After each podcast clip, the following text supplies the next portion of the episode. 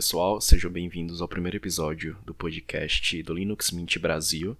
E hoje vamos começar já com um episódio assim que eu considero muito especial, porque uma entrevista que ficou bem da hora com o Felipe Alves, que ele é formado em Ciência da Computação pela Unesp e agora está cursando mestrado. É um cara assim sensacional, um conhecimento extraordinário. E eu acho que vocês vão gostar bastante. Livre, software livre, cara. Já vamos Isso entrar, aí, cara. Já vamos entrar nessa. Ó, já entrou no assunto.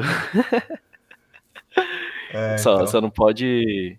Só não pode ser militante, pô. Aí, aí já é demais. Richard Stallman. Ô, É. Stallman. Você manja quem que é o Stallman, né? Sei, do GNU. Isso. Então, o Stallman é maluco, velho. Sim, maluco, maluco no bom sentido, né? Teve, Sim, uma, sim. teve uma palestra, infelizmente eu perdi, cara, uma palestra que rolou acho que em 2000 e no final de 2017, na Unicamp. Você viu pelo, pelo Não. YouTube, foi? Não, foi na Unicamp. Tipo, Ah, não, tá. é- é- o, o Stallman, ele é num nível de loucura, é, no bom sentido da palavra, loucura, né? Que, Será tipo, que é bom mesmo? ele- então, é, chega um ponto que é um pouco paranoico. Mas então, tipo, ele não permite que faça stream das palestras dele ou que grave para publicar, tipo, em plataformas que usam só que usam soluções proprietárias, tipo YouTube, assim, tipo, Meu se, Deus. se você gravar ele com uma câmera, sei lá, de um celular da Apple, ele vai ficar puto, velho. Ele, ele, inclusive, no começo da palestra, eu não assisti, mas os meus colegas que foram depois comentaram, né? Falaram que, tipo, no começo da palestra ele pede pra todo mundo desligar o celular, tipo, não gravar ele. Aí teve um cara que, tipo, não conhecia direito, né? Não sabia quem que era a figura. O cara meio Sim. que pensou que era zoeira, né? Deu, tipo, uma risada e ele apontou e falou assim, não, é sério mesmo, tipo, saca? Deu uma chamada no cara. Cara, não, isso é até meio autoritarismo, né? Tipo, porque assim, eu fico pensando, pô, se ele não usa nada proprietário, muita coisa que talvez ele ainda precise, ele tem que, sei lá, é, às vezes criar do zero, né? Não, sei se ele é a esse nível, né, de radicalismo. Mas. Então, então é, é muito da filosofia da pessoa, né? Ele, assim, é um cara que, assim, do, do que eu conheço do Richard Stallman, ele é um cara que realmente leva um modo de vida diferente, né, cara? Ele leva isso bem à risca, assim, ele assume É. isso como um estilo de vida, né? Tipo, caixa eletrônico. Eu, eu não sei, tem várias coisas complexas, né? Porque, tipo, você pensar, caixa eletrônico é um negócio que está rodando um software proprietário ali. Como que ele Na faz maioria pra- das vezes. é, Tipo, é, é, é complicado, cara. Só que ele tenta levar isso como um estilo de vida bem à risca, assim, do que eu sei. Tipo, metrô, tem várias coisas que, que ele não usa, ele deixa de usar porque ah, contraria essa filosofia que ele tem para a vida dele. É, e assim, até uma forma, tipo, ele perde um pouco dos confortos da vida atual, né? Que, tipo, que foram justamente criados por empresas, obviamente, bora dizer assim, capitalistas, que, Uhum. tipo, não tem como a gente ficar mais de fora, né? Por exemplo, o conforto de você, sei lá, ah, quero ver um Sim, restaurante sim, aqui, sim, sim. aqui perto. Pô, sem o Google, como é que eu ia, né? É. É complicado. É, você acaba deixando. Assim, eu acho legal essa filosofia, assim, de você usar software livre, né? De você ter a possibilidade de saber o que está rodando no seu dispositivo, é, de você poder ter controle, né? Sim. Desse software. Porque isso, assim, é, você está usando o negócio, você está usando o o software meio que para para te beneficiar, né? O objetivo do software é, é te atender às suas necessidades e não, é, sei lá, usar, coletar suas informações para atender às necessidades da empresa que está fornecendo o software. Então, acho que a grande sacada, né, a parte positiva, assim, no meu ponto de vista da- das soluções das soluções de software livre são são esses pontos que, que eu falei, assim, assim, al- alguns dos, né, alguns dos pontos principais e não o contrário. E, e assim, é, o, que não, o que a gente não pode é, deixar é assim, priorizar essa toda. Assim, depende muito da filosofia da pessoa, né? Mas no meu ponto de vista, acho que essa é a, essa é a principal vantagem do, do software livre.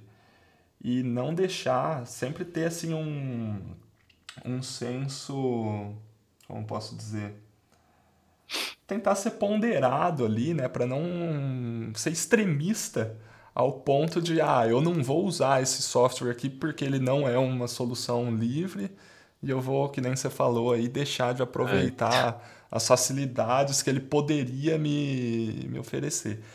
Então, Porque sei lá, eu acho que tecnologia... o equilíbrio, né? O equilíbrio eu acho que é o principal aí que... Enfim, tô é, tipo... aqui. Não, falou muito bem, inclusive. Porque, tipo, a tecnologia, de fato, ela é facilitadora, né? Então, se você, só por causa, entre aspas, de uma ideologia, você abre mão de tudo isso, é, é bem complicado. E assim, é, dá a impressão até que essa galera que é mais extremista, né? Tipo, acaba afastando também um grupo até que relevante de, por exemplo, desenvolvedores, né? Tipo, se você for ver o, o Linus Torvalds, eu não acredito que ele seja é, radical a esse nível, né? Porque, tipo, ele é bem mais aberto, ele já palestrou na Google, ele. Uhum. É, tipo, o Linux em si fez bem mais sucesso, né? Tipo, se você for no. É, assim. Os números. Eu, é, eu, é meio não, relativo. Eu, eu, não conheço, eu não conheço a fundo a história do, do Linus Torvalds, inclusive me julgue aqui. mas, Nada. Mas, mas assim, é. Do, Essa história, do, cara. Do, do, que, do que eu sei, do que eu sei, é, ele, sim, ele seguiu um caminho, ele até tem, assim, umas rinchas, né, com o, o Stallman tem umas, umas rinchas com ele, assim, sim. Assim, eu, eu percebo que, que rola um ressentimento, assim, do, do Stallman com o, com o Linus Torvalds. Mas, é, sim, ele, ele seguiu um caminho mais comercial, né? Porque, assim, essa filosofia que eu vejo que o Stallman leva, assim, arrisca, é uma coisa que é, chega num ponto de ser um pouco nocivo até, né? Não nocivo, é? mas, mas assim, ele acaba deixando de, sei lá, poder fazer coisas ainda melhores, né? Sei lá, deixando de não sei, é, atingir, Por exemplo, atingir mais pessoas, de... né? Porque que nem ah, o, o, Linux, tipo, a gente fala, ah, que sistema operacional você usa? Eu uso o Linux. Só que na verdade é. não é Linux, né? O Linux é só o kernel do negócio. O, o, certo seria você falar, eu uso GNU Linux, saca? E tipo, ninguém, a, a maior parte das pessoas normais, entre aspas, nem sabe o que, que é GNU, né? Então, tipo, é, é, é, um pouco, é um pouco, um pouco triste, né? Essa, mas assim, talvez isso foi mais pelo marketing, né? Foi mais pelo caminho que o que o Linus Torvalds acabou tipo direcionamento, né, que ele acabou dando pro projeto. Sim, eu, eu não conheço a fundo o motivo, né, da, do nome Linux ter se popularizado mais, mas um, um dos uma das, das dos motivos disso que eu imagino seja exatamente Sim. por essa visão de mundo mais aberta do, do Linux em relação é mais ao, ao liberal entre aspas né é chega é. a ser tipo essa visão assim do Stallman acaba até sei lá né fechando as portas para grandes investimentos exato exato se for ver aí, Microsoft, há anos atrás, quem imaginava que ia ser tão contribuidor assim para o kernel, né? Sim. É, então, é, infelizmente essa, essa questão de, sei lá, você elevar essa filosofia, qualquer coisa que seja, né, cara? Não é. só falando de software, mas falando de qualquer filosofia que você leva para sua vida, uma vez que você é, faz Extremo, um né? negócio, né? faz um negócio num, num nível tipo extremista assim, vai chegar um ponto que vai começar a ser nocivo. Isso em, em, tudo, né? Em software, em treino e dieta, cara, chega um ponto que fica Não, nocivo, mano. Você tudo come... mesmo, cara. estudo, eu acho que assim, é, o equilíbrio, isso é, é uma coisa, é um problema que eu percebo na minha vida, assim, porque eu, eu acabo, assim, eu vejo isso, assim, com, com uma qualidade que eu pego alguma coisa para fazer e eu meio que fico obcecado por aquela coisa, sabe? Então aí eu eu viro noite fazendo, às vezes é um negócio que eu até percebo e falo, cara, por que, que eu tô fazendo isso? Tipo, eu já, eu já Até meio, terminar, né? eu já meio que sei que o negócio não, não vai ter um resultado muito, sabe, tipo, promissor, assim, só que eu, eu fico obcecado pela coisa e aí eu começo a fazer de forma até acabar, ou então até eu ficar satisfeito com a coisa que eu tô fazendo. Só que isso é nocivo, entende? Tipo, essa, essa obsessão, essa questão de ser, ser extremista naquilo que faz, chega um ponto que é nocivo. Então, assim, é uma coisa que eu tento melhorar na, no meu jeito de ser. Mas. É, Não é fácil, o, né? o, o principal é, não, é, é muito difícil, né? Você mudar um, um hábito, assim, por mais que. Assim, é um hábito saudável, só que até certo ponto, né? Você, sei lá, se dedicar a uma coisa e tal. E buscar o equilíbrio, cara. Eu acho que esse é o, é o principal, assim, que a gente tem que tentar encontrar naquilo que a gente faz, né? Em tudo, assim. sei lá. Tipo, esse equilíbrio em questão de software, por exemplo, vai. Não adianta você querer aprender milhões de tecnologias ao mesmo tempo, né? E aí, tipo, vamos supor a base. A base para programar é o quê? Lógica, né? Uma matemática meio básica também, para saber até se virar com questão de alguns algoritmos para fórmulas mais básicas. E aí, tipo, você focar demais em uma, um paradigma, digamos assim, e esquecer do outro, mais É, cedo ou mais cara, tarde é. você vai sentir falta. É, eu acho assim, principalmente a, a galera quando está começando a, a aprender programação, assim, é a minha opinião, tá? Isso daqui que eu tô falando não é regra, pelo menos é a forma que eu, que, que eu aprendi e a forma que eu vejo que, assim, que eu incentivo que a galera também faça.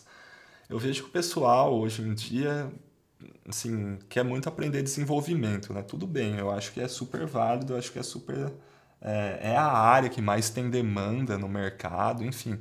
Só que eu vejo que é- é a maior parte da galera esquece da base. Tipo, a galera esquece de estudar algoritmos. Aí você fala, ah, eu vou estudar algoritmos, mas eu nem vou usar na minha vida. Cara, É, se isso mesmo. você entender algoritmos, se você, tipo, souber o que, tipo, se olhar para um problema e conseguir ter a sacada rápida, assim, de resolver, falar, puta, que eu, sei lá, podia usar uma hash table, sei lá, mano, alguma coisa do, sabe, eu só tô dando um exemplo que vem na cabeça Ou aqui, então, tá? sei lá, busca binária, algo assim, né? É, você conhecer o que tem e pelo menos já ter implementado uma vez na vida esse tipo de solução é extremamente importante, cara. É a sua carreira profissional. Você, assim, na minha opinião, você precisa saber é, o que existe, você precisa ter uma base sólida, né? Por mais que você fale, ah, não vou usar isso na minha vida.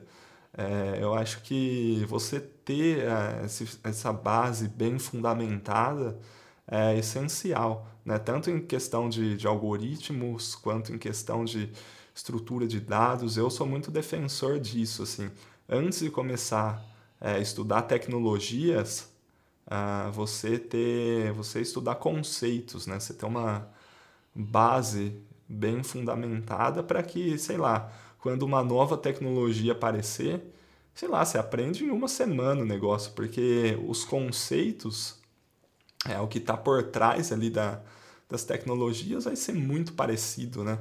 Sim, uma ou outra vai ter uma particularidade, vai ter uma, é, uma coisa especial ali dela, mas isso, assim, são detalhes, né? Sim, Tipo, os conceitos geralmente não mudam muito, né, de uma tecnologia para outra. E sobre essa tua linha de raciocínio, eu vejo muita galera também falar que, claro, por essa linha de raciocínio, logicamente tu também vai defender é, o lance de que você tem que ler a documentação, coisa que eu também defendo. E, tipo, é um conselho que até tu me deu há alguns anos e que me ajudou muito a evoluir, sabe? E, tipo, é, uhum. falam, ah, não, isso é coisa de programador velho e não sei o que lá. Tipo, beleza, cada um tem a sua forma de aprender. Tipo, tem gente que aprende melhor com um curso ali, um, uma aula atrás da outra. Tem gente que é mais autodidata, mas assim, a, a base em si não muda. Então, é, não adianta você não saber, por exemplo, JavaScript e ah, saiu React, vou aprender React. Tipo, ué, como é que você vai Tipo, não tem como, sabe? Uma é, perna ou então, ou então até pior, cara. Às vezes, tipo, a pessoa não sabe programação, tipo, o cara não sabe, sei lá, uma estrutura de repetição, sabe? Uns negócios assim. Por incrível que pareça, existe, cara. Tem uns, tipo, sei é, lá, você conheço. pega aluno de graduação, assim, sei lá, do, tá acabando a graduação, o cara não sabe fazer uma estrutura de repetição, sabe? Então, assim, é, e, o cara, e o cara quer estudar o frameworkzinho lá para fazer sistema web. É, e, tipo assim, é legal, é web... legal, é legal assim você usar essa tipo a, a, aplicação né, do conhecimento, tipo, ah, quero estudar React, só que eu não sei programação. É legal você usar esse estudo de React como motivação para você aprender programação. Então não tem. Você pode estudar as coisas juntas, né? Por mais que talvez não seja é, a forma mais adequada, né, assim, de, assim, didaticamente falando, de, de aprender programação, pelo menos do meu ponto de vista, né, você estudar, tipo, ah, vou estudar React, vou estudar programação aqui junto, né, é, mas assim, é uma forma de motivar a pessoa a falar assim, puxa, eu vou estudar aqui programação, já aplicando isso para fazer alguma coisa com React, né? Mas assim, eu acho que não, essa não é a forma ideal, né? Porque, poxa, pra você saber React, você precisa ver os conceitos lá, você precisa entender, sei lá, é, você precisa entender dar, hooks, um pouco, você precisa né? entender, tipo, as coisas do React, né? É, tipo, você tem que entender as particularidades ali que, que o React tem para poder aplicar, fazer alguma coisa, uh, fazer uma aplicação ali, né? E se, tipo, você nem sabe a base, você não sabe programação, ou então você não sabe a sintaxe do JavaScript, você não vai conseguir tipo, diferenciar ali o que é um JSX ali do, do React de um HTML. Tipo, a pessoa não vai saber, tipo, ela pode até ver ali, sei lá, um, a estrutura de marcação ali do JSX e tipo, para a pessoa ver aquilo ali, ver um HTML, vai ser a mesma coisa, né? O cara não vai saber. Ah, tipo, é claro que às vezes que também tá é um pouco difícil. Ali. É, uhum. tipo, é um pouco difícil você saber, ah, eu já sei o suficiente de da trindade, bora dizer assim, que é HTML, CSS e JavaScript. Uhum. Tipo, é, muitas vezes você não sabe até onde ir para depois mudar para um framework, por exemplo. Só que é, não pode saltar só porque tá na moda, sabe? Tipo, é, pô, todo dia, entre aspas, surge um framework novo. Então, se fosse assim, você não ia parar em tecnologia nenhuma, porque, ah, não, tal tecnologia vai matar outra. Ah, isso aí eu acho, eu acho uma discussão tão boba, é... cara. Eu vejo, eu vejo a comunidade assim falando, ah, tipo, as pessoas defendendo tecnologia, tipo, levantando bandeira é, de tecnologia. Tipo fanboísmo, assim. né? Eu acho, eu acho isso muito bobinho, cara. Eu acho que tem coisa muito mais importante para se preocupar do que ficar defendendo ou ficar tipo, não não bobinho, eu acho saudável assim essa fomentar né, a comunidade de desenvolvimento. Eu acho isso extremamente válido, porque você ter ali uma comunidade em volta de uma tecnologia, você ter pessoas contribuindo, eu acho isso extremamente saudável, extremamente válido, mas é, assim, uma vez que. Aí, de novo, volta lá para a nossa discussão do começo, né? Na questão do extremismo. Uhum. Uma vez você levanta isso, assim, como, ah, aqui eu só defendo essa tecnologia, tudo que é contrário a isso é ruim. Tipo, mano, não faz sentido nenhum esse Sabe, eu acho que assim, a gente tem que saber, realmente, uma tecnologia ela existe, ela é muito boa, vou levantar a bandeira aqui, para tipo, vou defender ela, vou criar uma comunidade, né? Ou então vou é, participar aqui de uma comunidade em volta dessa tecnologia, porque ela realmente é boa e tal, mas pode ser que no futuro outras tecnologias melhores apareçam porque aí, aí sim, eu vou defender isso até eu vou defender essa tecnologia aqui que eu estou criando comunidade ou que eu estou participando aqui até quando, né? Então eu vejo meio que dessa forma é, esse tipo de, de posicionamento assim quanto a defender tecnologia, né? Eu não sou defensor de nenhuma tecnologia, nenhum sistema operacional. Acho que todos assim tem eu, suas qualidades. eu, eu uso eu uso Linux para trabalhar e da mesma forma eu uso Windows para editar vídeo sabe? Tipo é, acho que a tecnologia. É tudo ferramenta, né, mano? Não tem sim, porquê. Sim, sim, elas estão aí para servir a é. gente, né? Eu acho que isso, assim, é, é, o tipo de conversa mais clichê que a gente pode ter aqui. Porque ah, todo, ah, mas... mundo, todo mundo fala isso, mas, assim, é, é a minha visão. Todos os clichês precisam ser ditos, né? É, e só voltando é, na, na questão da documentação lá que você falou, que eu, eu esqueci de, de comentar. Né? Sim, sim. É, essa questão que você comentou aí das formas como cada um aprende, né? É, assim, eu também, eu, eu gosto bastante de pegar e ler a documentação de alguma coisa quando vou começar a aprender, porque assim, a forma que eu aprendo, né? Eu assim, eu, eu, eu acho que eu absorvo melhor as informações se eu ler, se eu per, perder, entre aspas, um tempo é, tentando entender como a coisa funciona, fazendo os meus próprios testes, saca? Tipo, fazendo os meus experimentos ali com aquela tecnologia ou com aquela ferramenta, do que, sei lá, o problema que eu vejo de, de vídeo, assim, assim, vídeo, na minha opinião, tem o seu ponto positivo e negativo, né?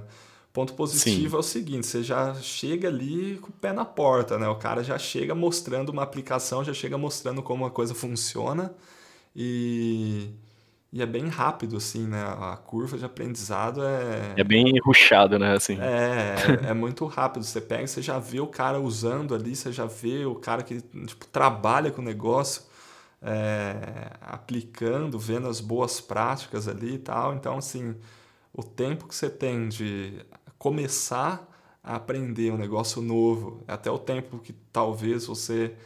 Até o tempo de talvez você publicar ou sei lá, criar alguma coisa sua é bem menor do que você pegar, ler a documentação, fazer, sabe? Tipo, só que quando você vê outra pessoa fazendo, a sua visão de mundo ali, a sua visão da tecnologia e das possibilidades que ela vai te, que ela vai te oferecer é restrita à visão de mundo que a pessoa passou no vídeo, né? Então, assim, você vai ficar limitado a usar aquilo que a pessoa te apresentou num vídeo, a não ser que, tipo, você assistir um curso inteiro da pessoa, tipo, passando pela tecnologia inteira, né? Mostrando todas as particularidades, só que aí, assim, na minha opinião, vale mais a pena você pegar e ler a documentação porque aí sim você vai poder explorar tudo que a tecnologia tem para te oferecer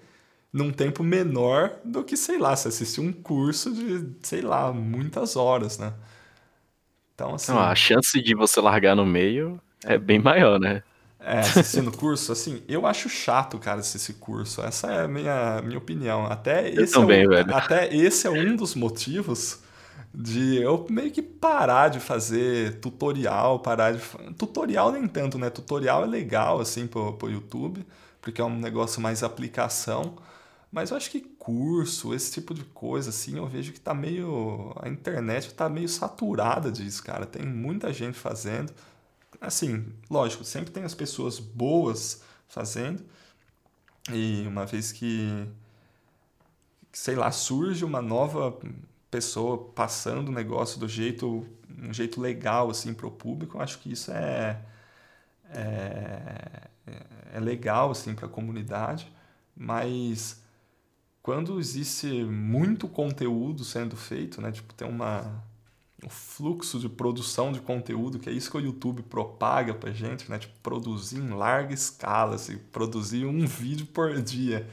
Cara é tem, tem muita coisa, tem muita coisa que acaba assim, isso acaba sendo um pouco prejudicial, né, para os produtores, porque a galera fica nessa noia de ficar fazendo vídeo para tipo viver disso, então tipo é, se sustentar com isso. E assim, é um pouco ruim porque acaba propagando muito conteúdo de uma qualidade não tão boa quanto se a pessoa sentasse, tirasse um tempo para estruturar as coisas, sabe? Então, assim, é, é um pouco. Eu tenho um pouco desse ressentimento, assim, com o, com o YouTube de ter essa. de tratar, assim, os produtores de conteúdo dessa forma, né? De, tipo, beneficiar, é. quem, beneficiar quem produz bastante e não olhar tanto, assim, para qualidade, digamos. Mas assim, também tem gente muito boa produzindo, que assim tem um conteúdo já excelente e a pessoa consegue produzir bastante conteúdo, né, em termos de quantidade, também conteúdo de qualidade muito grande, assim, tipo a qualidade por a pessoa já, já ter vivido uma vida, já ter uma experiência muito vasta, né? Tem uns desenvolvedores, assim, que, que eu sou fã aí, tem o Neto Marins, pô, o cara manja pra caramba, assim, tem várias... Tem vários desenvolvedores aí que eu admiro e por já ter uma experiência enorme, tipo, já ter uma vivência, né? Ah, o cara consegue produzir num tempo muito curto e entregar um conteúdo de qualidade muito muito grande. Infelizmente não é o meu caso, né? Até porque assim, é, eu sou. que isso, uma modéstia aí. eu, eu, eu, sou muito assim exigente com relação à qualidade. Assim, isso não deveria ser a prioridade, né? Do tipo de conteúdo que que a gente produz, assim, tipo conteúdo de programação, né? Entregar conteúdo, é, entregar conteúdo, né? E não assim entregar entretenimento. É, qualidade audiovisual não deveria ser prioridade. Mas eu, assim, sou muito chato com isso, velho. Eu tenho sérios problemas, assim, fazer o um negócio perfeitinho, sabe? Até esse vídeo, esse vídeo que eu tô trabalhando faz, sei lá, mais de um mês já que eu tô produzindo. E, e é muito louco, cara, produzir um vídeo, assim, nessa pegada entretenimento, né? Porque uh, eu tenho, assim, problema de explicar muito as coisas. É, então. Nossa, eu também. Tintim por tintim ali. Então, tudo... assim, esse vídeo era, era um vídeo assim, eu falei, ó, oh, legal, vou pegar e vou estudar aqui, tipo, é um vídeo que eu tava fazendo uma. explorando ali um, uma coisa no assunto de, da área de segurança, né? E aí. Aí eu encontrei um, várias coisas bem interessantes, assim ao longo do, do caminho, né? E isso sim é o conteúdo principal do vídeo. Só que antes de chegar nesse conteúdo principal, é, tem toda uma parte prévia, assim, né, das configurações ali, tipo, configurar um proxy, aí vão aparecendo vários problemas, né? Ah, aqui, por exemplo, tá dando esse erro aqui no proxy, ele não consegue, tipo, descriptografar as mensagens do cliente. Por que que isso está acontecendo? Ah, porque, na verdade, o, o o nosso cliente não confia no certificado emitido aqui pelo, pelo proxy. Aí a gente tem que instalar o certificado, sabe? Esse tipo de coisa. Só que aí o que, que eu fiz, Sim. cara, no vídeo? Eu peguei e falei assim: bom, primeiro eu vou explicar o HTTP, o HTTP para pessoa leiga, porque esse é o meu público. Eu quero focar em pessoas que, tipo, não pessoas que têm conhecimento técnico na área de, de é, que está começando ou que está ali já é, é razoável. Um, não, não é nem esse o público. É um público que, tipo, tá ali no YouTube, sabe? Eu quero fazer um, um estilo de vídeo, assim, o meu... O que eu gostaria de fazer, né? Seria vídeos que atingem, assim, vídeos de tecnologia, né? Vídeos é, com assuntos relacionados à tecnologia mas... A massa geral do YouTube, né? Isso, assim? exato. Atingir esse tipo de pessoa, assim, atingir, sei lá, o pessoal da comunidade gamer, por exemplo. Então, o pessoal da comunidade de hacking, sabe? Tipo, ou então, sei lá, a galera que tá ali no YouTube vê e fala, nossa, o cara tá fazendo, sei lá, um robô aí pro Instagram, sabe? O cara não vai saber, tipo... É... As é, bot, mais, assim, tipo bot em Python pro, pro Instagram usando API privada. Se eu colocar essas keywords assim no vídeo, sabe, tipo uns negócios específicos assim, a galera não vai querer ver. E se eu mostrar isso no vídeo, também vai ficar uma coisa desinteressante. Então, só para concluir o raciocínio lá, o que, que eu fiz? Eu peguei e comecei a explicar o HTTP, né, para a pessoa leiga ter uma noção. Ó, legal, existe um, uma forma aqui de do cliente se comunicar com o servidor por troca de mensagem. Aí, aí eu fui me aprofundando. Ah, tá com esse problema aqui porque na verdade ele não usa HTTP, usa HTTPS. Então vamos entender. HTTPS. HTTPS tem uma camada lá, a, a Transport Layer Security lá, né? A camada de a TLS. Aí, Sim, então, aí tem as então, versões, né? Então vamos explicar o TLS, vamos explicar a criptografia simétrica, vamos explicar a criptografia simétrica. O bagulho começou a crescer, velho. Aí beleza, cheguei na parte do certificado que eu queria. Então o bagulho cresceu num nível assim, velho. Aí eu falei, mano, o que, que eu tô fazendo aqui? Tipo, tá com 12 minutos de animação, a pessoa vai sair do vídeo, entendeu? Então, assim. É tipo, sabe aqueles desenhos aí tem tipo uma caixa grande, aí você vai tirando, aí tem outra caixa média, vai tirando a caixa menor, e aí não, não para de ter. Exatamente, é, velho, exatamente. E assim, é, isso é uma coisa que a gente tem que se atentar, né, quando tá produzindo conteúdo, porque a gente precisa saber muito bem é, o, o, público que a gente quer atingir. Então foi meio que isso. Por isso que eu estou demorando tanto para publicar o, o, vídeo e eu estou é, fazendo esse processo de lapidando, né? Eu tô meio que reaprendendo a produzir conteúdo. Na verdade, reaprendendo não, eu tô, na verdade, aprendendo a produzir conteúdo, porque eu nunca soube, né? Antes, assim, o que eu fazia era simplesmente, sei lá, ah, fiz aqui um joguinho, ó que da hora, né? Esse era o, a minha motivação em produzir conteúdo, era exatamente essa. Fiz um negócio da hora aqui, quero, quero mostrar para os outros. Quero tipo mostrar, isso. quero. Exato, velho. Foi exatamente assim. Tipo, não vou falar que foi de forma totalmente despretensiosa no começo, porque já, eu já tinha uma pretensãozinha ali de fazer o um negócio, é, ter visualização e tal. Eu já tinha comprado um microfonezinho, assim.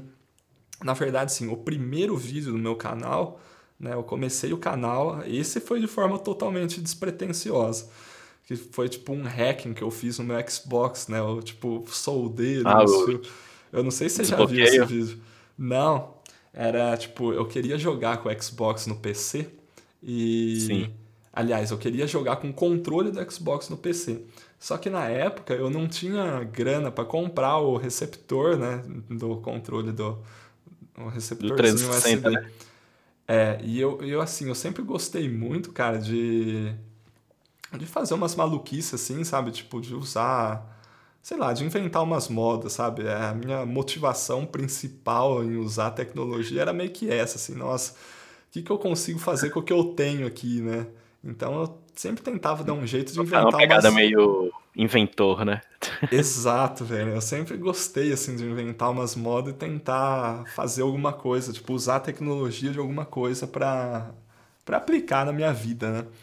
E, aí eu falei, ah, tem um Xbox aqui, será que eu consigo mudar o, o Xbox para tipo ligar ele no PC de algum jeito aqui, tipo, eu não fazia ideia do que eu tava fazendo, né?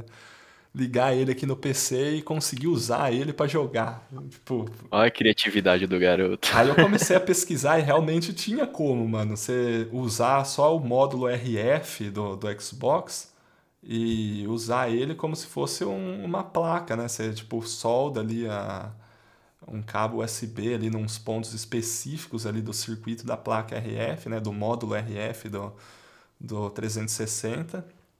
E aí você pluga essa, esse módulo RF na USB do computador. E aí você instala o driver do, do receptor wireless lá da, da Microsoft. E aí você meio que faz o seu Xbox ser um receptor, saca? E aí eu falei, nossa, velho, eu fiz o bagulho, Caramba. funcionou. O mundo precisa saber disso. Aí eu fui e gravei o vídeo, né? Aí, aí, assim, ao longo do tempo começou a pegar umas views. Eu falei assim, nossa, legal, o canal tem um potencialzinho. Aí, aí nessa época, é uma coisa até que eu acho que eu nunca falei em lugar nenhum. Então, se você estiver gravando, você está gravando o podcast? Tô sim. Tá, legal, legal. Eu também tô gravando aqui, porque tá ficando da hora. Acho que esse pode. Tá muito massa, velho. Acho que, acho que rola publicar isso aqui. Então, rola. ó, exclusividade, exclusividade aqui pro podcast. Ó, é, segredos aí, ó. Dá o like segredos. aí. É, isso aí. Já, já deixam, deixem o like, se inscrevam. É, então, o meu canal, ele era um canal de jogo, né? Tipo, era um canal, assim, eu fazia umas gameplay, nada a ver lá. E eu, eu, nunca contei isso em lugar nenhum.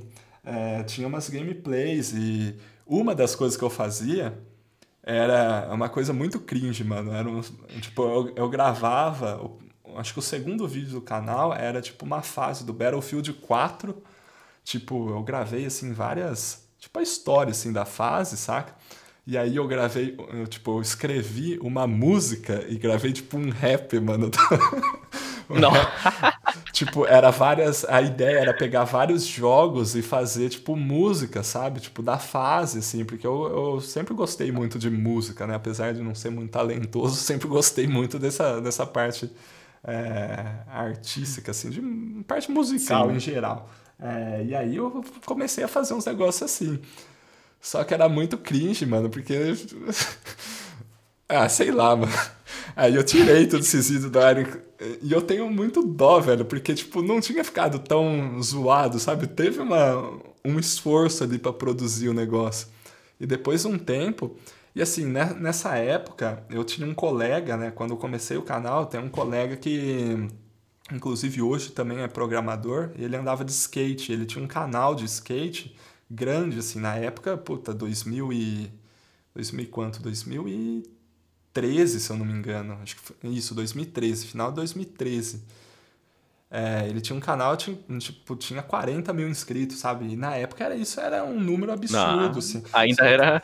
Não, até hoje em dia, 40 mil é. O cara, é um número... o cara tinha patrocínio da Canui, sabe? Era, era uma coisa, tipo, teve um crescimento bem grande. E, e aí, assim, ele ele tinha contato tipo, com os outros caras da comunidade gamer, né? Um dos, dos colegas desse cara era o Calango, não sei se Ah, conheço. conheço. hoje esse cara, assim, tá gigante, tem, sei lá, vários milhões aí de inscritos, né?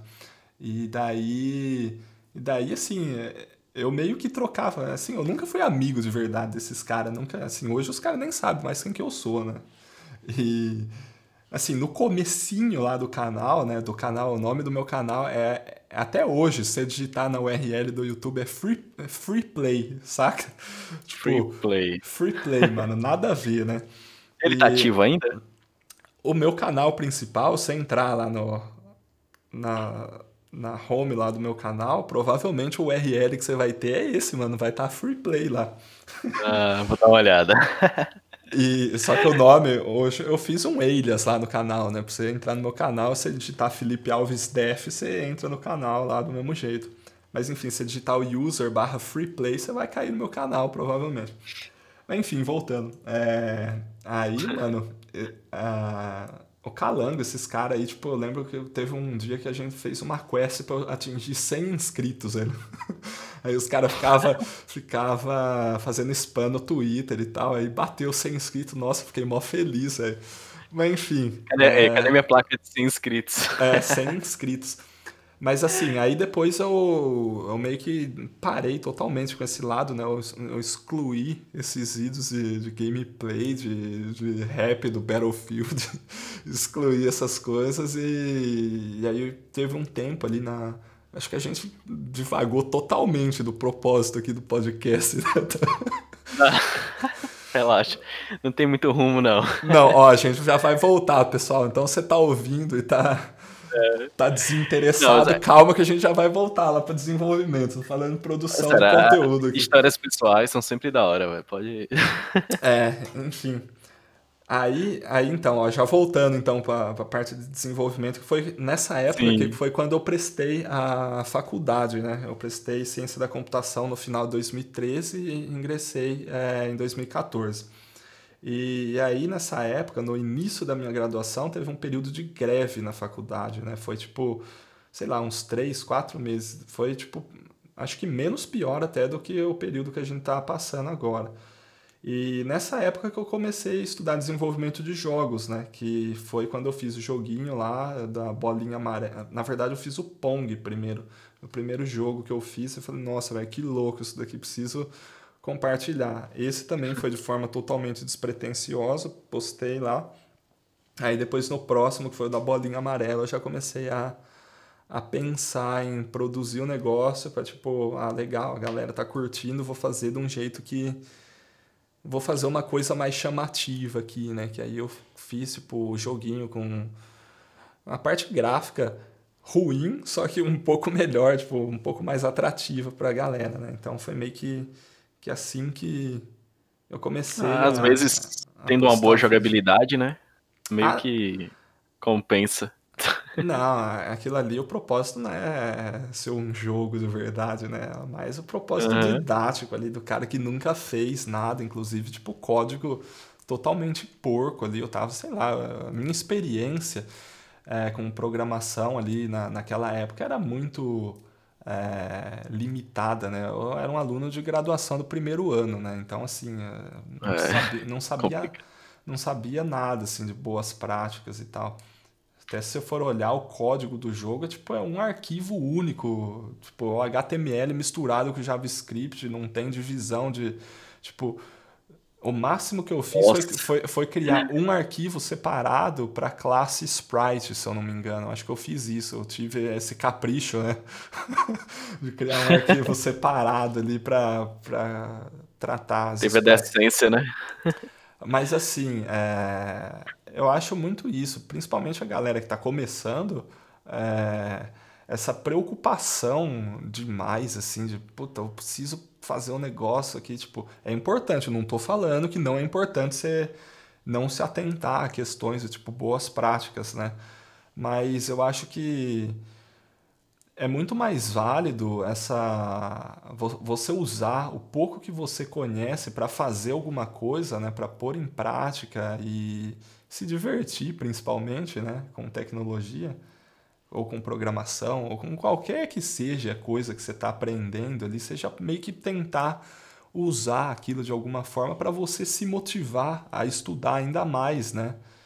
E eu vejo que às vezes o pessoal acaba se preocupando muito, ah, preciso fazer mais um curso, ou então preciso aprender tal coisa antes de começar a de fato fazer alguma coisa que vai ter é, utilidade aqui, ou que vai ser aplicada no mundo, né? Então, acho que essa noia, assim, de ficar se preocupando muito antes de começar a fazer, eu acho que isso é um problema, né? Acho que é mais válido, sei lá, você já sair fazendo, mesmo que de forma porca e indo melhorando, né? Melhorando a, a forma daquilo que você está fazendo ao longo do processo, do que você nunca começar. É, e tipo, isso que você falou é, é trazer pro seu mundo, né? Olhar assim, pô, eu gosto de anime, não sei. Eu, eu não gosto, tá? Mas quem gosta, beleza. Aí você, nada sei lá, contra, faz. Né? É, nada contra os, os otakus aí de plantão, tá tudo bem. Mas assim, pô, tá aprendendo desenvolvimento web, faz um, um portal que você cadastra os animes que você assistiu, tá assistindo. Mesmo que já existam vários assim, ou então faz um. É, cara, um tenta, é... tenta fazer as suas coisas. Ela é exatamente isso. É, mesmo, é, tipo... mesmo, sabendo que já existe, ó, ah, o projeto, tipo, a galera acaba se preocupando muito em, na questão de, tipo, ah, preciso ganhar grana. Mano. Vou fazer acho... algo super inovador. Cara, a maioria das é, coisas não, já existe. Mano, é, exato, exato. Ou então, às vezes, a pessoa que se preocupa até então, já fazendo um gancho, voltando lá para a parte de software livre, né?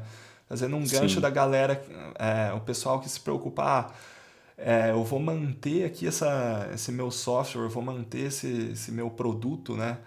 Fechado, que eu não vou abrir o código dele. Cara, assim, tem, tem várias formas de encarar o problema, né? Mas é, às vezes é até ruim você manter assim, eu não, não, não sei, né? Uma. É, é, não, não, pode, pode não ser tão benéfico assim você deixar o software fechado, porque imagina, você, quando você tem um software livre, né, você tem um software aberto para a comunidade ajudar no desenvolvimento, ah, você vai ter mais pessoas tipo tentando usar aquilo na vida delas, elas vão identificar o que falta no seu software e elas vão contribuir com o desenvolvimento. Então, ó, duas coisas, né? A pessoa já identifica é, o, a, a, as necessidades, ele identifica o que seria interessante que tivesse no seu produto, entre aspas, assim, né? Vamos chamar de produto aí, alguma coisa que a pessoa está fazendo, é, alguma solução de software, né, que alguém está fazendo. E além disso, a comunidade pode contribuir. Se você deixasse o negócio fechado, ah, tudo bem, você teria o código privado ali e tal, só que você estaria implementando, tipo, você, assim, você teria que coletar o feedback dos usuários, então já seria um trabalho a mais. Você teria que ter o seu próprio time de desenvolvimento. Não estou falando que quando você abrir um software você não é. vai precisar ter um time de desenvolvimento, na verdade você vai ter, mas assim, é, você não vai ter a possibilidade de receber contribuições é, técnicas, ali, contribuições externas ali no, no, no, no, seu tipo contribuições técnicas externas, né, no seu código. E, e essa questão, às vezes o pessoal fica nessa noia, né, de ah, vou deixar o software fechado aqui para ninguém copiar a minha ideia. Cara, a copiar a ideia, mano. A... É, esse papo é meio. é, a pessoa vai ver a, o software, tipo.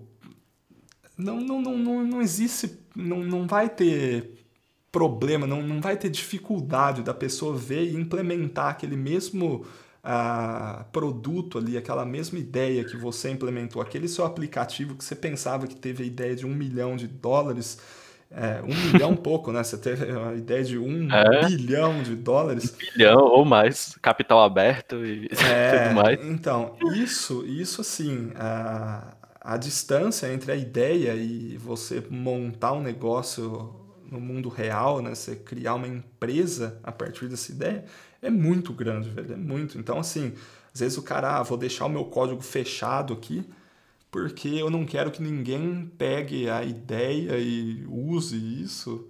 São várias formas de encarar, várias formas de ver o problema, né? Tem gente que abre o código e o outra, outro ponto positivo de você abrir o código é que imagina que, sei lá, às vezes você não tem uma pretensão tão grande de fazer um negócio comercial, né?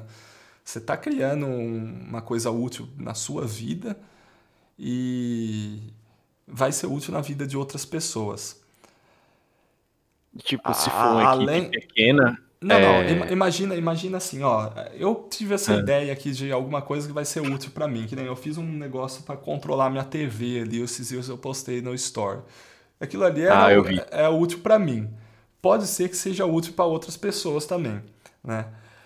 E aí, cara, isso é legal de você já disponibilizar. Tipo, isso não é uma ideia que, nossa, eu tô deixando de ganhar dinheiro aqui, eu não quero que ninguém veja, eu vou fazer um produto em cima disso, sabe?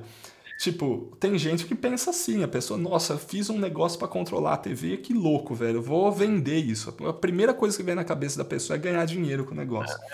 É um individualismo, ah, assim, é, enorme, né? Eu não vou ser hipócrita aqui. Eu já fui o cara que pensava assim. Eu já eu pensava muito nessa. Ah, tive essa ideia, eu preciso vender isso, preciso ganhar dinheiro em cima.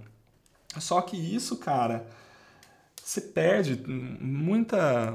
Uh, você perde primeiro essas possibilidades, né, de abrir o, de tipo ter um, poder ajudar outras pessoas, é, de ter contribuições no seu código da comunidade e outra coisa é, você quando você publica alguma, algum projeto assim no seu, no seu GitHub ou em algum outro lugar, é, é legal porque você vai começando a ganhar notoriedade ali na, na comunidade, né? É, fazer o networking, né, que vai... É, a pessoa, imagina, a pessoa vai olhar pro seu GitHub e fala, pô, o cara fez um negócio diferente ali, o cara não, sabe, o cara não tá restrito só àquela aquela meia dúzia de código ali que todo mundo tem, né? Aquele monte de projeto que todo mundo já fez, sabe? Então, Ou então não é só assim, ele não só botou no currículo que ele sabe tal tecnologia, ele fez. É, tá é, ali no portfólio tá dele. Prontinho. Sim, sim. Então acho, é. mas aí, aí sim, isso já entra num outro ponto que é ponto, né, a questão de portfólio, né? Então, é. Eu, só voltando lá para a coisa de, de ganhar dinheiro, ganhar dinheiro e tentar usar a tecnologia, distância do projeto, distância da ideia até o projeto, voltando nesse, nesse assunto. O podcast está rendendo. Vai é, já... abrir várias bifurcações assim de assunto. É, mano. É... Nossa, já deu uma hora até, velho. Pois é. É, esse, esse, é, esse é, um, é um problema que eu tenho. Às vezes eu, eu sou muito. Eu tenho uma dificuldade grande de organizar minhas ideias, né? Então, aí eu saio, mente fala logo que aí eu, não. Eu saio falando um monte de coisa, mas eu espero que esteja dando para entender o que eu tô falando. Eu acho que tá, a linha de raciocínio tá indo bem. É, que bom, que bom. É, então, então é meio que isso, cara. Essa questão de tipo você não querer abrir código, né? Não querer mostrar o código porque você acha que teve uma super ideia e que você está deixando de ganhar dinheiro com isso. É, você está fechando portas, né? Fazendo, assim, na minha opinião. Agora, quando você tem um negócio, você tem uma empresa você quer manter a sua solução de software fechado, tudo bem, você pode seguir essa, essa forma de fazer também, mas assim, é, você deixa de, de poder ter uh, um outro lado ali, de tipo ter o feedback e tal. E é uma troca, né? Tipo, você vai estar tá, é, criando uma solução que vai resolver o problema de um, um grupo de pessoas e, pô, vai estar tá aí é, ganhando dinheiro, quem sabe com doações. Você vai estar tá conhecendo pessoas que vão lhe indicar para você fazer novos trabalhos. Então, não tem muita desvantagem, sabe? A depender da estratégia que a pessoa é, criou, né? É, e tem vários produtos é, que, que são de, de código aberto, né, cara? Às vezes a pessoa, a, a pessoa, o, o cliente final, ele não tá muito preocupado. Tipo, o cara não vai saber pegar o código que tá lá na. que tá disponível livre lá e, sei lá, e é a grande maioria, o código.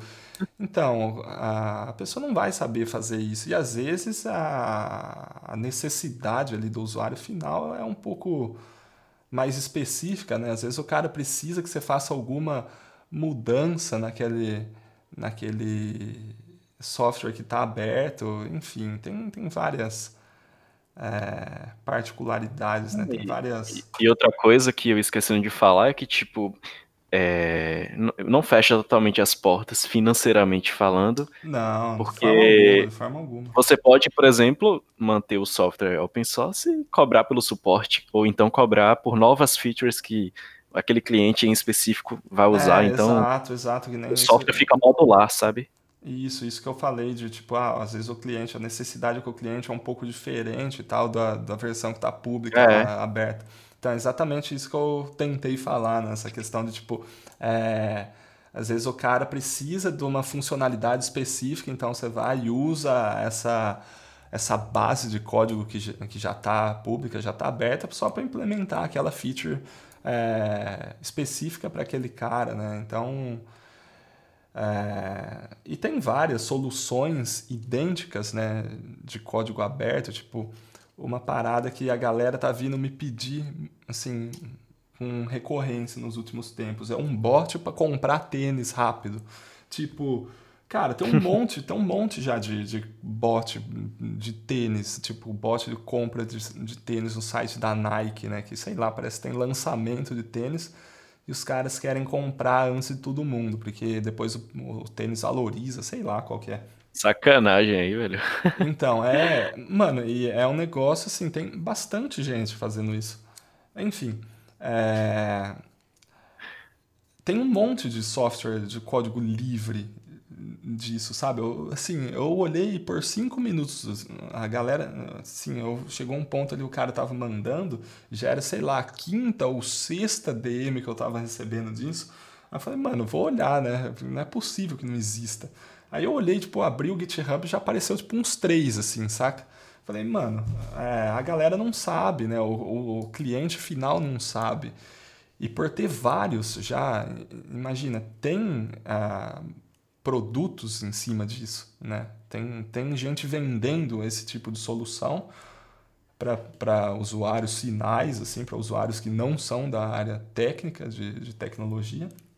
E, e essas empresas, assim, são elas simplesmente pegam um código que está aberto, faz alguma modificação e vende isso. Né? E aí cobra o preço que quer e é isso, não tem muito limite, né? É, então, então aí que tá. O que eu estou querendo dizer é, é, o seguinte, tipo, a distância entre você ter o código, você ter o, o sistema, né, você ter a solução funcionando e você fazer disso um negócio, né, você transformar isso em algo que vai te gerar dinheiro, é grande, cara, porque uma coisa é você ter a solução, a tecnologia, a coisa funcionando ali na sua máquina. Outra coisa é você escalar isso para clientes, você fazer a, a, a distribuição disso para pessoas, você ter gente é, mantendo esse software. Tipo, o marketing ter, ter, também. o marketing. É tem, tem muita coisa além do, de só fazer o produto, né? Então, assim, implementar ali a solução é a parte fácil, entre aspas, né, da coisa. Assim, a ideia, às vezes, que a pessoa fala é a parte mais fácil. A é. implementação é a parte média. E a parte, assim, pelo menos para mim, mais difícil é transformar isso em algo do mundo real, né? Em algo que vai tipo, ser aplicado. mostrar claramente que vai ser algo útil para a pessoa ou que é, é, você transformar aquilo num produto, né? Você transformar, você é, é o mais vender. É, acho que essa é a palavra. Você conseguir fazer alguém comprar o seu software. Acho que esse é o, a, o, o, ponto final aí da, da coisa, a parte mais difícil, né? Você conseguir Ou ainda e transformar aquilo num, num produto real. Tipo, a pessoa que achava que não precisava daquilo até ver. Tem todas essas habilidades assim de venda, de marketing que eu acredito que até mesmo programadores focados na área técnica precisam saber pelo menos o mínimo disso, né, para saber é, vender a ideia dele.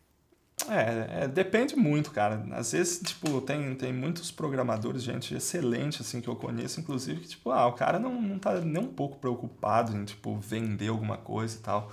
O, é, ca o cara sim, é, o cara simplesmente, tipo, é, ele é excelente no que faz e o, o, o foco dele, né, a grande a, a motivação, a realização do cara profissional é ser o melhor tecnicamente ali da equipe e conseguir entregar. Então essa parte de tipo vender assim, é, conseguir criar produto, ter ideia e. É, propaganda. É, isso assim, é muito do perfil profissional, né? Acho que não é um requisito para você ser um bom para você ser um bom profissional ter essas habilidades desenvolvidas. Assim, é uma coisa que eu gosto, é uma coisa que eu acho importante, você aí como citou também, é, acho importante, mas na minha opinião, não é uma coisa que eu acho que todo mundo deveria ter, não. Acho que, cara, tudo bem você não. Tudo bem você não é bom ou você não gosta de marketing e desse tipo de coisa. Tá ok. Não, não se preocupe tá com isso. É.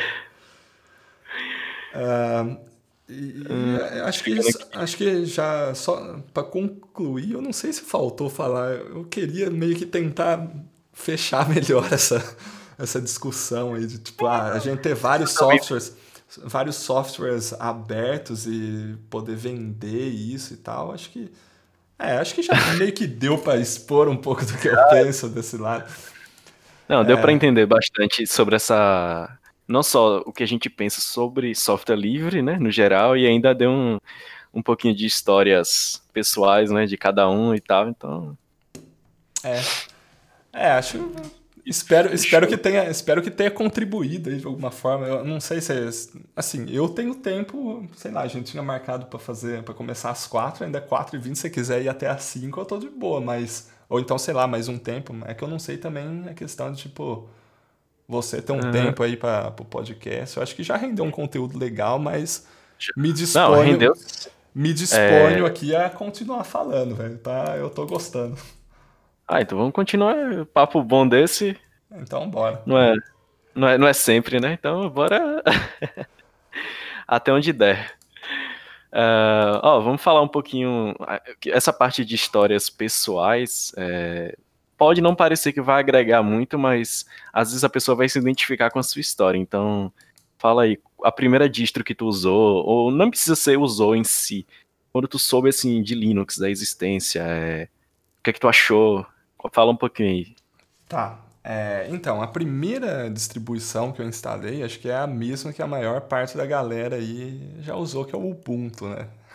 Uhum. É, o meu primeiro contato, assim, pelo menos que eu lembro que eu tive com, com Linux, foi na, na graduação. É, que eu lembro, assim, foi numa disciplina que foi linguagem de máquina, linguagem de montagem, né? É, a gente precisava instalar, a gente precisava usar o Linux para para fazer as tarefas ali da, da disciplina, né? Porque assim, eu não... Bom, basicamente, basicamente é isso. Aí, aí eu fui e tal, pesquisei. Então esse foi o meu primeiro contato. Eu vi assim, a distribuição ah. mais user-friendly que existia, que era que eu encontrei, né? Que foi o Ubuntu, aí eu fui, instalei e tal, e comecei a usar. No, ah, no meu caso, foi assim, tipo, um pouco mais hardcore, porque eu era criança, tipo, eu tinha 6, 7 anos, né? E Caralho. meu pai, ele. Uhum. É, acredite. Meu pai sempre. No caso, ele trabalhava com eletrônica, né? Então não tem tanto a ver com informática. Mas lá tinha uns três computadores. E aí, tipo, um deles tinha o Kurumin. Não sei se você conhece. Não conheço. É uma. É, Kurumin Linux. É, é, o nome já é meio sugestivo, era uma distro brasileira, né? Uhum. Eu não lembro agora o nome do, do cara que mantinha, mas ele é ele era, acho que ainda é, bem influente na comunidade, assim, de Linux e tal. E aí, cara, é, muita gente começou por ele, porque é, você conseguia ganhar um CD, acho que até no, no Ubuntu também rolava isso. Você botava seus dados lá, ele mandava um CD da distro, e aí você ganhava um CD do Kurumin, né? E aí, tipo, tava lá instalado no computador. Eu sempre fui bem curioso e tal. Aí eu via, tipo, dois computadores tinham Windows 95. Olha aí, 95. E isso era o quê? 2007. Pô, 2007 já era Windows XP Vista, né? Uhum. E meu pai lá, com esses computadores do tempo do.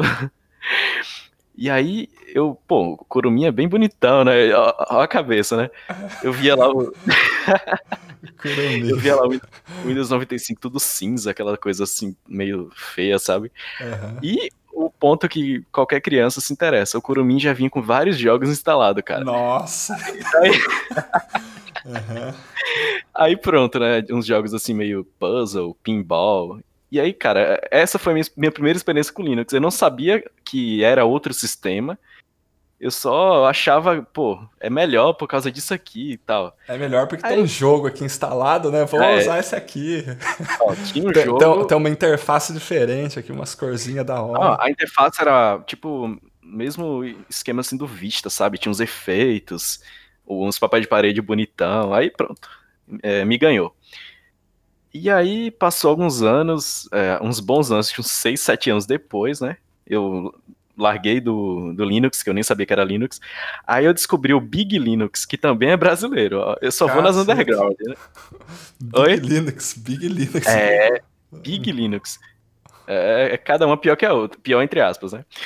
E aí foi bem na época que o, o meu PC Uhum. O meu PC, cara, o nível, ele já não tava rodando bem o Windows 7, tipo, na época. Aí eu não queria ficar mais no XP, eu sempre fui meio early adopter, né? Tipo, não, tá no Windows 7, eu quero usar o mais novo. E uhum. não suportava. Aí eu, aí eu lembrei, pô, lá na loja do meu pai tinha esse Kurumin. Eu fui pesquisar e ele já tinha sido descontinuado. Putz. Aí só, só aí eu descobri que, é, na verdade, ele era Linux. Aí eu fui pesquisar outros tipos de Linux. Aí você vê um fork do Curumim lá e falou, é esse mesmo, malandro. É, exatamente. É Foi mesmo? É, cara, como é que tu acertou?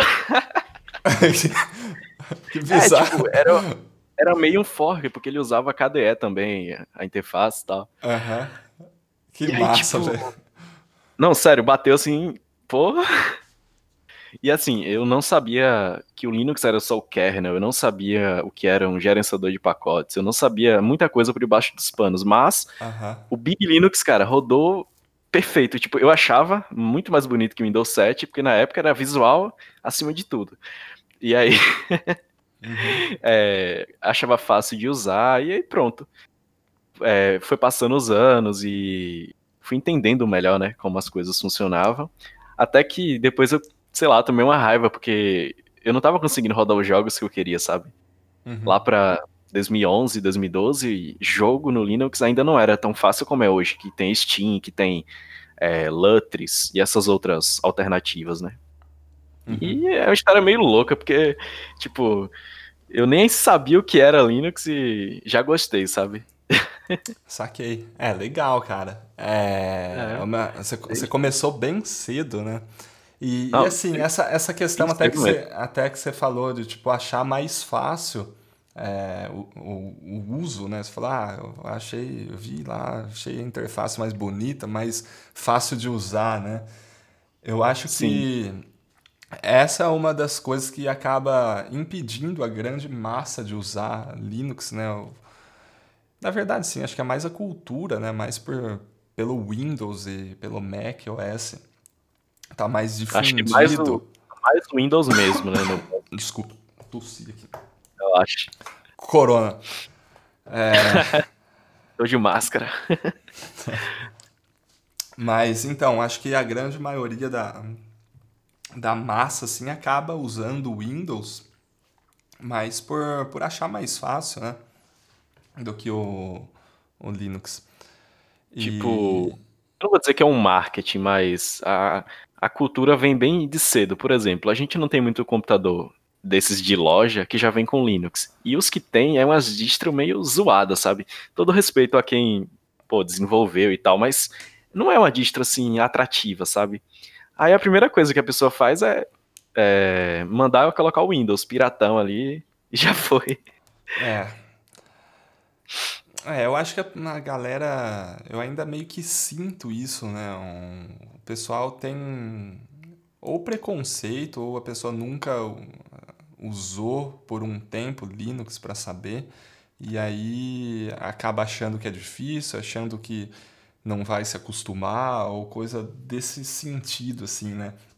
É igual quando a galera vai trocar de, de celular, tipo, o cara usa um, um Android ou usa um iOS e aí ele vai trocar para um sistema é, para o sistema contrário, né, para o sistema concorrente.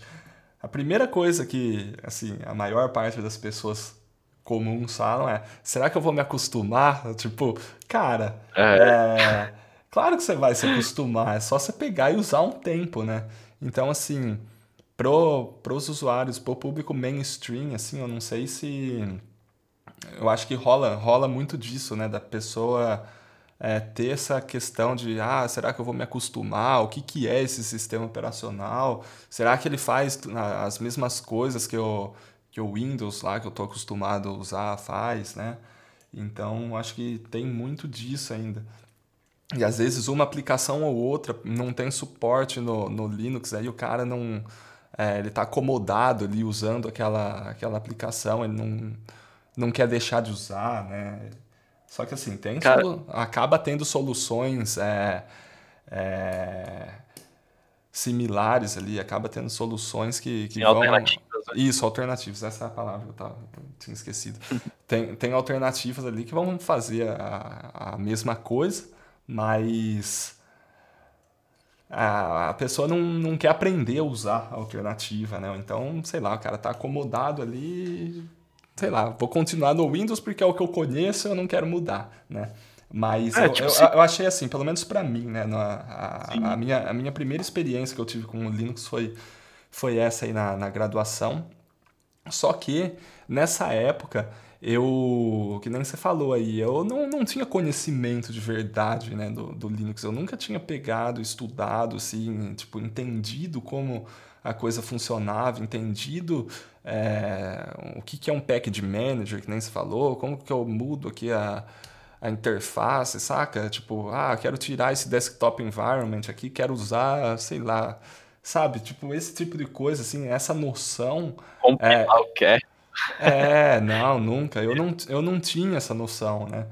E na graduação, porque esse foi o meu primeiro contato, eu usava, eu usei ali ao longo do, desse período Linux como se fosse um como se eu tivesse, sei lá, usando um Windows da vida, sabe? Tipo, eu não, não, não era desenvolvedor, assim, eu não, não, não que eu não era desenvolvedor, eu era desenvolvedor, só que o que eu, eu usava o sistema operacional, né, as funcionalidades que eu explorava, é, as, as possibilidades, né, não as funcionalidades, mas as possibilidades que eu explorava ali do, do sistema operacional eram restritas às mesmas que eu usava como um usuário comum no Windows ou em outro sistema operacional mainstream, sabe?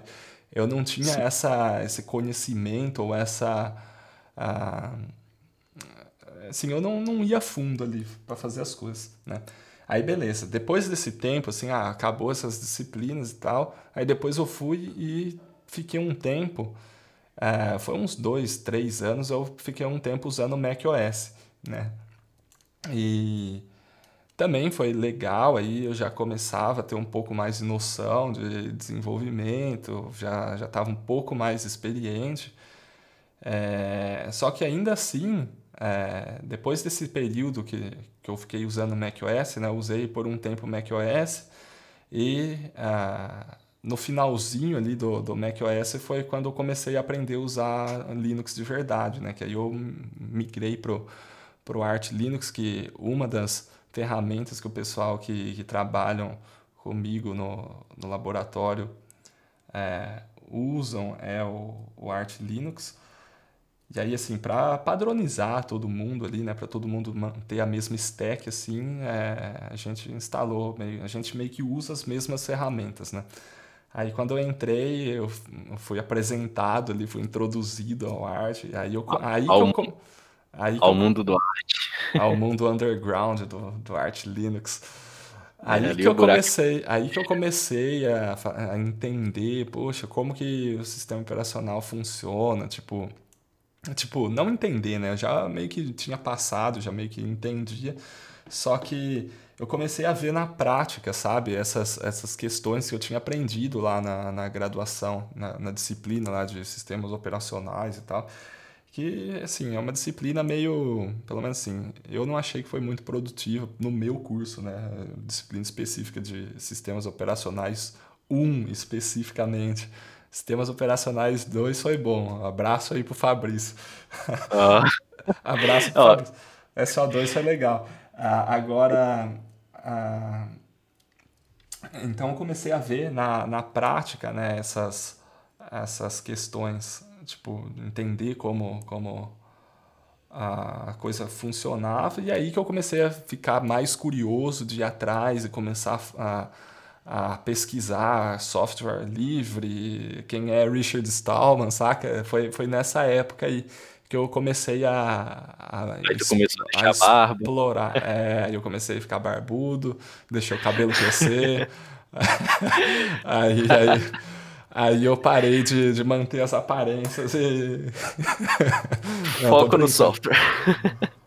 É, mas então, basicamente, basicamente foi, foi, nessa, foi nessa época que eu comecei a, a explorar mais esse mundo de, do, do Unix, do GNU Linux, por assim dizer, né? E, e aí, cara, eu vi o quão. Foi, foi meio que sair da Matrix, saca? Começar a usar Linux. Nossa. É, Exatamente isso. É, é, muito assim, porque a, a, forma que eu vi o sistema operacional, eu sempre vi muito a interface. Assim, o que a gente vê do sistema operacional é a interface gráfica. E a visão que eu tinha é o seguinte. Ah, legal. O sistema operacional é essa interface gráfica aqui. Nossa, tem. Os consigo, ícones aqui. Tem esses tá. ícones. O, o, que, que são essa, essas janelas aqui, né? É, e, e aí você, poxa, sei lá, você, você, no Windows e no Mac OS, por exemplo, você não tem a possibilidade de trocar o seu desktop environment, você não tem a possibilidade de usar só um Window Manager, você não consegue, sei lá, é, abrir lá um TTY, saca? Abrir o TTY é exatamente se sair da Matrix no Linux, mano. Cê, cê é tá... o auge você tá, cê tá ali na, na, no seu KDEzinho bonitinho ali com, com blur no, no terminal, aí você aperta um Ctrl Alt F2, sei lá, você cai lá no TTY2, cê, mano, saiu da Matrix aí. Se você quiser, você mata o KDE e sai fazendo. Saca? Esse, esse tipo de coisa, assim, que, que foi muito. abriu muito a minha cabeça, né? Esse controle que eu vi que eu podia ter no, no meu sistema operacional, no meu, meu sistema operacional foi muito maior, né? E aí, uh, apesar do Mac ser baseado no, no Unix também, e ter assim, eu poder usar o Bash, eu poder usar assim várias coisas que eu podia usar no Linux, né? Tipo, ah, eu posso abrir aqui o terminal, posso usar o Vim. É, o Mac, assim, ele é bem parecido assim com assim, em termos é, de, de, de, funcionalidades, né? Em termos de, de uso, assim, ele é bem. Acho que a maior parte dos desenvolvedores usam o Mac justamente por, por ser, por ter esse lado legal do Linux, de, sei lá, você poder ter bastante controle uh, do sistema operacional. Só que ainda assim eu sentia que faltava uh, essa, essa coisa de eu poder ter total controle, sabe? Tipo, ah, eu quero trocar aqui, sei lá, esse desktop environment. Não pode, né? No Mac você não consegue trocar. Não, não, é... eu, não, porque assim, no Mac é bem bonitinho lá e tal. Eu não, não sei se eu ia querer trocar o desktop environment, mas uma coisa que me irritava muito era É não poder fazer isso. É, era não poder fazer, cara, a, a impossibilidade de trocar. Ou então, sei lá, eu queria uma forma rápida de tipo dar switch nos, nos terminais e tal. Eu sei que existe aí, por exemplo, com o Tmux você consegue fazer isso e tal. Só que eu queria usar de alguma forma o iTree, eu queria configurar os mesmos keybinds que eu usava no, no, no Linux.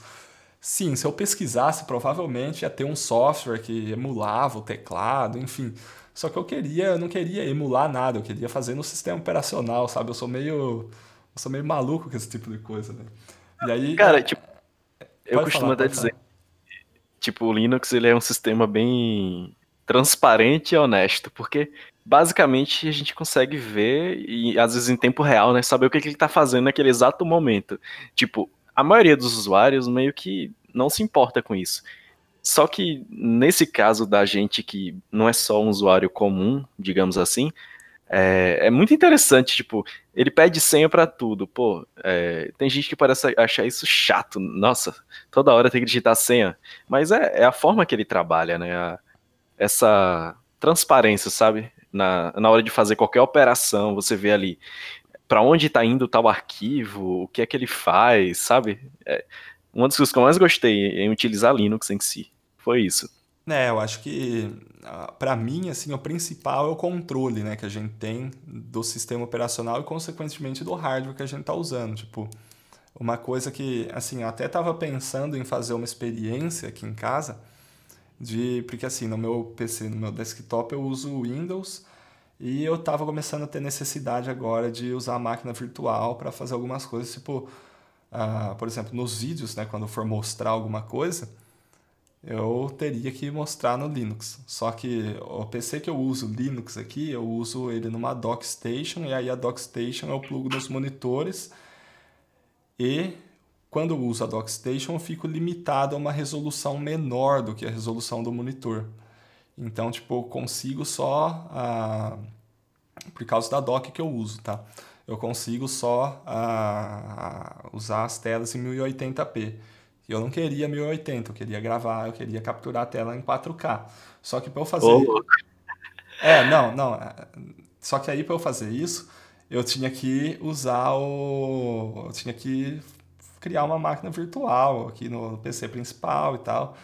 E assim, o desempenho da máquina virtual no Windows, né? Você tipo virtualizar alguma coisa no Windows, usar o Windows e host, dos testes que eu fiz com o VirtualBox foi um pouco ruim, saca?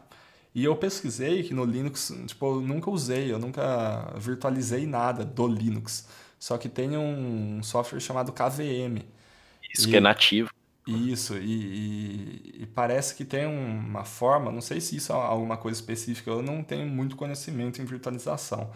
Eu não sei se isso é específico do KVM ou se é uma, uma feature que o Linux consegue gerenciar, que é você fazer tipo pass-through da sua GPU pro client, saca? Então, tipo, você consegue uh, falar assim, ó, sistema operacional, eu não quero mais usar a GPU aqui com você eu quero usar a GPU agora nesse outro sistema operacional aqui que está sendo virtualizado. Então, basicamente, para você rodar jogo ou para você fazer alguma atividade, alguma tarefa nativa, tipo, entre aspas, né? Você ter um, um desempenho parecido com o desempenho nativo, é, é, é, possível você fazer isso no Linux e no Windows. Você não tem essa possibilidade, né? Uma vez seu host é um Windows, você não tem controle total do seu é, do seu sistema é, operacional, preso ali, né? você não pode desconectar a, GPU do seu computador, porque o Windows não deixa você fazer isso, né? Ah, no, esse no... controle é insano, velho, do, então, do, Linux. E isso que, isso que é legal, assim, pelo menos para mim, do Linux, né? Você tem controle de tudo, uma vez você sabe usar o seu sistema operacional, você consegue, consequentemente, gerenciar o seu hardware da forma como você bem quiser. Né? Então, então além, além de você ter toda. você poder sair da Matrix, poder entender como a coisa acontece, você poder tipo, é, gerenciar os pacotes ali, enfim, fazer tudo isso que a gente já tá careca de saber que o Linux faz melhor do que em outros sistemas aí. É, a gente tem essa possibilidade, a gente tem esse controle né, do, do, nosso, do nosso hardware. Então, isso que para mim foi muito, isso que para mim, isso que mais me motiva a usar Linux. Então eu estava pensando em fazer essa migração total aqui do meu sistema operacional principal de Windows para Linux, né, usar Linux no OS principal e quando eu precisar eu virtualizar o Windows em cima do Linux, entendeu? Oh, tio Bill tá chorando nesse momento. É, eu acho que assim, pelo menos pro que eu faço aqui, esse esse uh, esse ambiente assim é muito mais produtivo, cara. Porque tipo a maior parte das coisas que eu faço para trabalhar é terminal, Vim, Python, é, e sei lá, usar o Windows para isso eu acho meio assim, eu não gosto, saca? Eu não, ah, não eu me, sinto, eu não me sinto eu... do mesmo jeito que usando tipo, Linux assim, eu não sou um programador super avançado, acho que eu não sou nem intermediário ainda, mas, cara, não, eu não consigo mais programar no Windows, sabe? Até para instalar simples ferramentas, é, me parece mais, mais passos a se fazer, sabe? E, tipo, é até um paradoxo, porque tem essa conversa de que no Linux é tudo só por comando e que é tudo mais complicado, mas, cara, é, a facilidade de rodar, no meu caso, que é distro baseado em Debian e Ubuntu, né? Tipo, é só um sudo apt-get install, tipo, cara... É, isso é muito é, legal, né, cara? Essa facilidade de instalar alguma coisa. Mas, de novo... E não só um, isso, um você pode criar um, um script, né? Tipo, um, um shell scriptzinho, já tá ali toda vez que você, sei lá, formatar ou quiser automatizar tudo. Famoso muita... dot files. É... É, não, é, eu, eu comecei a tentar fazer um dot files quando eu estava organizando meu arte aqui, só que chegou um ponto que eu sou muito desorganizado, né? Eu parei de, de atualizar os meus dot files, então hoje, tipo, o que eu uso no o que eu uso Nossa, no meu arte tá totalmente defasado, com, tipo, meus dot files estão que tá público lá Sim. no GitHub tá totalmente defasado com o que eu uso aqui. Tô mal viciado em fazer script, velho. Daqui a pouco Vou colocar um script para fazer o meu próprio código aqui. ah, legal, cara. É, é fazer, fazer é. escrever coisas em Bash é legal. Essa semana que eu escrevi um negócio bem da hora em Bash, mano. Automatizou muito, assim, os, uns experimentos que eu, que eu tava rodando, que era um negócio, tipo, fiz tudo modular, saca? Mas enfim, não vou é. começar é. a falar disso, senão a gente vai fugir do assunto. É, não, tranquilo. O que a gente estava falando mesmo? Virtualizar o Windows, é fazer a troca totalmente do meu sistema operacional para Linux por causa da, do controle. É, então é meio que isso, é. cara. Eu acho que, eu acho que o, o, grande, o grande lance do, do Linux é você poder ter essa, esse controle, né? Você ter a possibilidade, pelo menos, de fazer aquilo que você bem entender no seu sistema operacional. Só que isso eu acho que entra um pouco da, na questão assim, quem vai usar realmente esse entre aspas, poder, é a galera mais técnica, né? A galera mais é. que, que sabe o que está fazendo. E muitas vezes um usuário mainstream, um usuário comum, não quer muito saber disso, né? O cara quer simplesmente as coisas fáceis ali, as coisas prontas e fáceis.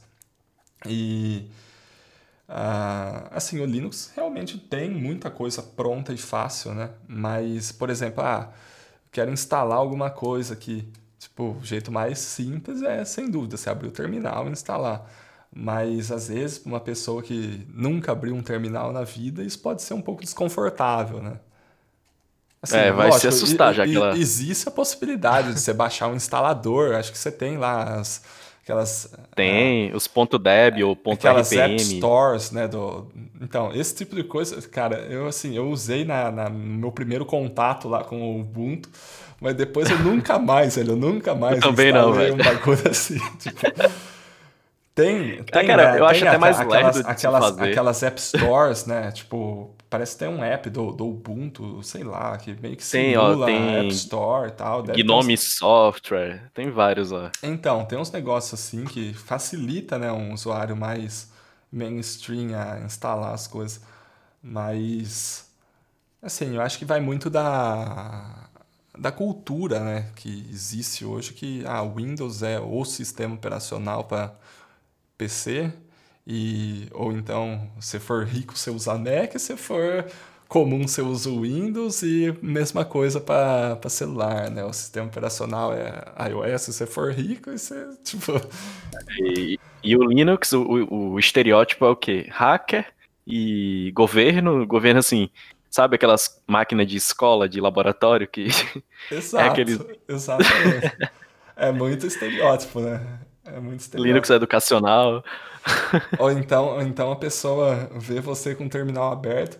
Teve até um caso engraçado, tipo, tinha um cara, um cara no Starbucks, ele tava, tipo, usando Linux normal, né? Só que o cara provavelmente, sei lá, devia estar tá usando um Window Manager, alguma coisa assim, né? Sei lá, tava com um terminal aberto por algum motivo no Starbucks. Eu já tô imaginando aqui. E aí chamaram a polícia, velho. Falaram que ele tava hackeando alguma coisa, só que, tipo, o cara não Nossa. tá. Eu simplesmente tava com o terminal aberto. É, história. Eu aviso aí, ó, você que usa Linux, se for em lugar assim muito público, não abre o terminal. É, cuidado, cuidado, pessoal. Perigoso. Vamos confundir com o Elliot do Mr. Robot. É muito bizarro, né, cara? Essa visão é, que a velho. galera tem, poxa, se abrir um terminal quer dizer que você tá hackeando alguma coisa? Não, cara. Não, é, é tanto que até no Windows, o sabe o CMD, você fala, a pessoa já associa hacker. Mesmo ele não tendo muito poder sobre o sistema, sabe? O cara dá um ipconfig lá, acha que tá, nossa, né? Ah, não, o NetState, o Trace... Trace é... Route. Trace, trace. Route. Nossa, já acha que tá é. um ping, aí os números descendo, pronto, já tá hackeando. É, engraçado. Outra coisa de Linux é o que eu vejo, assim, ultimamente o pessoal da, da área de segurança tem mandado umas DM, né?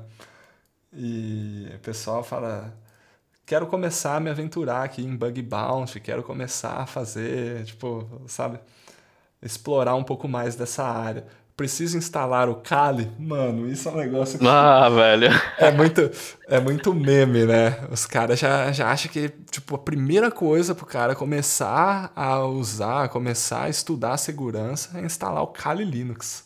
Não, mal sabem que as ferramentas dá para instalar em qualquer distro, né? Então, velho, é exatamente isso que eu falo. Eu falo, cara, a, a, o papel da distribuição, o papel do, tipo, sei lá, você vai instalar um Kali Linux a única coisa que ele vai fazer é empacotar um monte de ferramenta que vai ser útil para você no que você vai fazer, que provavelmente é explorar é, vulnerabilidades e tal. Então você não vai ter o trabalho de ter que instalar isso é, manualmente.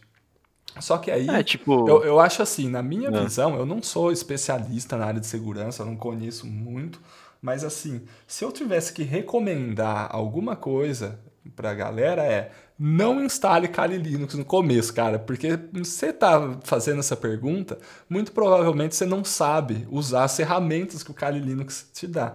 E, de novo, voltando lá, eu sou defensor de que a pessoa tem que saber o que ela está fazendo, ela tem que saber os conceitos primeiro. Se o cara não sabe, tipo, o que. Se o cara não sabe os conceitos principais da. para que serve cada ferramenta, e ele vai ter um monte de ferramenta lá, provavelmente quando ele começar a usar essas ferramentas, ele não vai fazer ideia do que, tá, do que, que essa ferramenta está fazendo, né? Então, assim, é, instala uma ferramenta de cada vez, explora o negócio, entende, para depois... A infraestrutura em si, né? é, entende o que está se passando para depois pensar, sei lá, eu assim nunca peguei e instalei Kali Linux para assim, sabe? não, não, para mim não faz sentido e a galera vem perguntar se é bom, se não é, eu não faço ideia, velho, porque eu nunca usei e mas eu, só de eu, eu, mas, mas eu tenho. Mas ter feito a faculdade, eles já associam como se tu soubesse hackear, é, né? Não, não, não tem nada a ver, né, cara? E, e assim, é, o, que eu, o que eu recomendo é, é, é estuda um negócio por vez, não, não instala a Kali Linux de cara, porque assim, é a, a, minha, a minha opinião, né? Nada que ah, eu, eu concordo. Nada plenamente. que eu falo é regra. Quem sou eu para impor alguma regra aqui? Ai, Mas e aí, mais, mais perguntas aí na pauta? Você teve, cara, capricho, é... você teve capricho de anotar uns tópicos aí, né? Legal, cara. Não, tem, tem que tá fazer uma paradinha legal, né? É, Olha, é... Isso aí. Fala só um pouco sobre o teu trampo aí atualmente. Tipo, você terminou, né, a, a graduação e aí você já emendou aí um, uma pesquisa. Fala um pouquinho aí. E eu soube também, recentemente, né, tu foi apresentar um, um artigo, né, um trabalho no exterior. Conta aí pra gente. Ah, isso é um assunto legal, cara. Isso é um assunto que eu, eu imaginava. Eu, eu, eu me empolgo falando, tá? Vamos lá. Então, assim, no final da minha graduação, tipo, ao longo da, da minha trajetória, eu nunca pensei em seguir carreira acadêmica, né? Porque eu sempre me vi mais assim como. Como essa. Eu, eu sempre achei essa parte criativa, né? Esse meu lado criativo, esse meu lado, tipo, entre aspas, empreendedor, porque você falar de empreendedorismo, assim, falar disso no, no meio acadêmico é até meio meme, a gente meio que zoa um pouco isso. Porque tem muito. Sério, velho? Não, não, é porque tem muito. Assim, não, não do lado pejorativo, né? A gente zoa, tipo, a galera coach, assim, a galera, ah, Ah, empreendedorismo. tá. Tipo, Sei não, bem. não, não, tipo, o cara empreendedor que, sei lá. Enfim, tem, tem o lado da Assim, os, tem- tem os empreendedores de palco e os que realmente faz algo, né? Isso, isso. Aí, aí, isso, assim, a gente meio que. Às vezes, eventualmente, a gente meio que faz. Pode zoar, pode zoar mesmo aí, merece. E, e assim, eu nunca, eu nunca me imaginei, eu sempre tive esse lado de, de empreendedorismo, entre aspas, né? Empreendedorismo não no sentido pejorativo da palavra, mas o lado empreendedor, de querer fazer alguma coisa e é, ver as pessoas usando né, algum sistema, alguma coisa que eu fiz. É, isso sempre me motivou muito, né? Desde quando eu comecei a me interessar por tecnologia lá, quando eu abri um servidor de, de jogo e vi assim a galera jogando e falei, cara, olha isso, que coisa incrível, né? Tipo, eu tenho basicamente o poder aqui na minha mão de, tipo, controlar, digamos assim, a, a, um mundo, né? Onde tem outras pessoas, ou então controlar alguma coisa aqui que outras pessoas estão usando, né? Isso, assim, foi muito fascinante. Acho que isso que me eh, despertou a, esse interesse na área de tecnologia, isso que me levou a fazer alguma faculdade, né? Na área de tecnologia. Eu nunca fui lá fazer ciência da computação porque eu pensava em, em fazer, em seguir carreira acadêmica ou simplesmente porque eu gostava de programação. É, o que eu gostava mesmo, o que eu sempre gostei, foi essa questão de poder fazer, de poder criar coisas e de ver a galera usando, né? Então aí eu fui escolher algum curso, encontrei ciência da computação porque é, na época o que eu tinha encontrado era engenharia e ciência e aqui para as minhas condições fazer faculdade de ciência da computação era mais conveniente, que tinha uma, uma tem uma universidade próxima aqui da cidade que eu moro, né, que é, a, que é a Unesp, que é uma universidade estadual aqui do estado de São Paulo, que é excelente, aí sim, não, não tinha condição de pagar a faculdade, os meus pais né, não tinham condição de bancar uma faculdade particular tal, então eu tinha que fazer faculdade estadual, eu me dediquei, passei e tal, é, mas não porque eu tinha essa pretensão de seguir carreira acadêmica, mas porque eu queria fazer algum curso de tecnologia. Algum curso na área de tecnologia, algum curso que me desse conhecimento em programação, porque até então, apesar de eu ter feito algumas coisas de tecnologia, eu não tinha ah, um, uma base muito sólida, né? Eu era o cara curioso, não tinha tanta informação que, disponível que nem a gente tem hoje, né? Isso foi meados aí de 2000 e sei lá, quando eu comecei a mexer com tecnologia, 2000 e acho que a primeira coisa que eu fiz foi 2008, 2000 e alguma coisa assim, saca? Sim. Que, foi, que inclusive eu era bem novo também, né? Primeira coisa assim, primeiro projeto que eu fiz, que foi esse servidor, foi quando eu rodei ele, eu tinha tipo 12 anos, saca? Enfim, é... então eu fui, fiz a graduação e no final da graduação, né, eu tive assim um período que eu, eu tive uma, uma bolsa num projeto de extensão, que eu trabalhei com desenvolvimento, eu fiz um sistema para... Não fiz, né, mas eu participei do desenvolvimento um sistema para defesa civil da cidade de, de, Rio Claro. Então, fiquei trabalhando com Java, fiquei trabalhando com, com essa parte. Java? É, Guerreiro. Fiquei, fiquei, trabalhando. É. fiquei, fiquei trabalhando com essa parte de desenvolvimento web. Foi um pouco. Assim. É, desenvolvimento, para mim, é, eu acho que se a gente não depende muito do projeto e da equipe que a gente está trabalhando. Né? Sim, sim. Se a gente faz um negócio ou num projeto que não é da hora ou numa equipe que não é boa, é extremamente chato, cara. Eu não, eu sou um cara que assim, eu não gosto muito assim de, de trabalhar com com desenvolvimento por causa disso, assim. Chega um ponto que primeiro que a, a tarefa, dependendo do projeto, você está trabalhando, a tarefa de desenvolver software fica repetitiva. E fazer coisa repetitiva para mim é muito chato, velho. Eu não, assim, sabe? Tipo, você já meio que sabe. Muito rotineiro ali, automático. É, cara, eu, eu, eu meio que sei. gosto, eu meio que gosto assim, puta, me dá um negócio, me dá um, sei lá, alguma coisa que me desafia aí, sabe? Tipo, deixa eu tentar pensar em como resolver isso e tal. Eu sou meio que. Isso que meio que me motiva, né? Então, por isso que eu não assim, eu gosto de desenvolver, só que eu meio que não, não sou tão, assim, fascinado pela área de desenvolvimento, digamos assim. É, beleza. Então, é, eu fiquei um tempo trabalhando nesse projeto de, de extensão, aí chegou um ponto ali que ficou chato e tal, e eles queriam renovar, é, tipo é, isso é um projeto dentro da universidade, né? Era uma bolsa que eu tinha na universidade, ganhava tipo 400 conto no mês.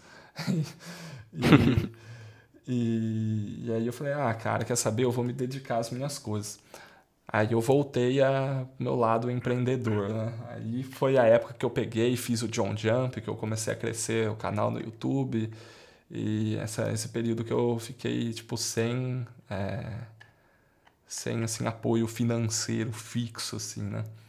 E é, só para contextualizar, John Jump é um jogo que eu fiz por que eu fiz tipo do zero assim e publiquei para Android e iOS, né? Na, eu já tinha começado o canal no YouTube nessa época, já tinha alguns vídeos e como eu estava vendo que tinha um potencial ali, eu falei, ah, vou tentar fazer a coisa virar, né? Vou tentar fazer um joguinho e publicar um tutorial de desenvolvimento mobile no YouTube. Só que aí o negócio cresceu tanto e eu falei, quer saber? Eu não vou publicar isso aqui não. Aí, aí foi a, a, que eu segui, que eu segui a linha de raciocínio de manter o código fechado. Olha que hipócrita que eu sou aqui. É, olha aí, hein?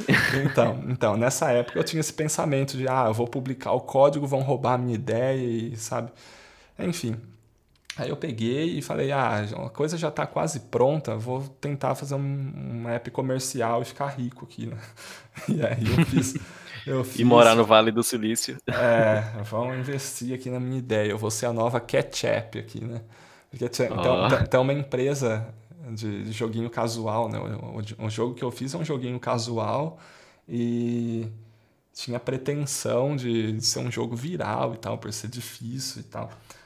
E aí eu fui investir em, em integrar com, com in-app purchase, integrar com leaderboard, saca? E aí eu fui, ah, tornei o jogo mais, tipo, tornei o jogo publicável ali, né, pro Android, pro iOS. Fiz a publicação, aí eu percebi que, poxa, eu publiquei o negócio, só que ninguém tá baixando ainda. Preciso dar um jeito de divulgar isso, né? Aí comecei a entrar em contato. E até então meu canal tinha tipo mil inscritos, saca? Hoje não é tão maior que isso, tem, sei lá, trinta e poucos mil aí. Mas assim. Uh, não tinha força né, para divulgar o conteúdo. Aí eu comecei a entrar em contato com outros youtubers e, tipo, a galera que eu, eu queria que divulgasse o jogo cobrava, tipo, um valor que eu não podia pagar, né? Teve um... Eu não sei quanto que é o, o cachê, assim, médio que a galera grande hoje cobra para para divulgar alguma coisa, só que, tipo, falaram um valor, tipo, bem alto, assim, que na época era é... Era fora do orçamento, né? É, eu achei assim absurdo assim, o valor. Falei, meu Deus. É... E, e aí eu falei, então quer saber? Eu vou eu mesmo fazer vídeo e vou, vou divulgar o meu próprio jogo. E aí eu comecei a tipo, fazer vídeo, sei lá, falando de assuntos que principalmente relacionados à tecnologia, né? Porque eu já vi que existia um nicho ali de de pessoas interessadas e não tinha ninguém praticamente fazendo conteúdo disso. Aí é, eu... nessa época não tinha tanto criador de conteúdo assim, né? É, Focado o... em. É, hoje, hoje o pessoal tá. Hoje, principalmente acho que o ano passado e esse ano aqui teve um advento é, né, de, de desenvolvedores. Que... E, assim, até 2016, né, que foi quando eu comecei a, a publicar vídeo na área, não tinha ninguém fazendo. Aí eu peguei e comecei a falar, tipo, principalmente um assunto que eu vi que dava visualização era falar de curso de graduação, né? E aí eu comecei a fazer um monte de vídeo disso. E nos vídeos eu divulgava o meu jogo. que oportunista, né? E, e, calma que a gente já vai chegar na pesquisa, tá? Eu só tô contando como já, que, co, co, eu só tô contando como que eu caí nesse mundo de pesquisa. Não, quem sabe a gente também não inspira uma pessoa que ainda tá, tipo, ou em dúvida no qual curso fazer, ou então que nunca passou pela cabeça fazer uma pesquisa, por exemplo, e pode achar que é algo super é, chato, mas, então, pô, tô então, contando a tua então, história. E a visão que eu tinha era exatamente que era um bagulho chato, cara, que era um negócio sei lá. Bom, vamos. Sem vamos muita mão na massa, né? Tipo. Exato, que era uma coisa tipo, ah, vou ficar aqui lendo um monte de coisa e vou ficar fazendo conta o dia inteiro. Não é bem assim, cara. Na verdade, o bagulho é bem da hora. E, enfim. Então eu fui, publiquei o jogo, lógico que não teve, eu não fiquei milionário, infelizmente, né? não teve. Poxa, não, não, teve... não, comprou o Tesla, não tá ah, lá na.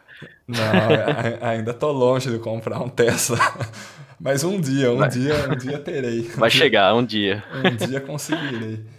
É, então publiquei o jogo tal, consegui crescer o, o, meu canal do YouTube. Só que nesse caminho eu percebi que o meu canal do YouTube tinha, tipo, tinha tomado um rumo totalmente diferente do, do propósito que eu tinha pensado pro canal, né? Tipo, tinha um monte de vídeo assim falando de curso de graduação, um vídeo dando dica de coisa que assim. É, vários vídeos que eu não me orgulho de, de ter feito, né? Tipo, vídeo mal produzido pra caramba. Porque uh, nessa época eu tava com essa cabeça de tipo, ah, vou fazer, vou dar um jeito aqui de, de divulgar o meu jogo. Então, por isso que eu acho que essa estratégia assim, de você fazer conteúdo é, com uma frequência muito alta e tal, e tentar manter um ritmo de postagem é um pouco nociva, porque você acaba tipo, fazendo um. Assim, falando do que eu fiz, tá? É, uhum. Eu fazia um conteúdo que hoje eu não me orgulho, hoje depois de vários anos olhando o que eu fiz, eu falo, nossa, cara, às vezes eu tô aqui fazendo um desserviço pra galera porque eu gravei um vídeo sem pesquisar, um vídeo sem um embasamento muito grande, falando de um curso de graduação. Olha, então, olha só que, que coisa séria, né? Falando de um curso de graduação que vai influenciar a pessoa a escolher a carreira da vida dela. E foi um vídeo que eu fiz assim, tipo, uma hora e publiquei qualquer coisa só para divulgar o meu jogo. Então, assim, isso começou a pesar um pouco para mim, porque muita gente, tipo, vinha falar, pô, legal, cara. Hoje faço sistemas de informação, então hoje faço análise de desenvolvimento de sistema porque assisti seu vídeo na época eu não tinha noção né, do impacto que fazer um vídeo e postar na internet e conseguir fazer, sei lá, 200 mil visualizações. Eu não, não tinha noção do impacto que isso causava.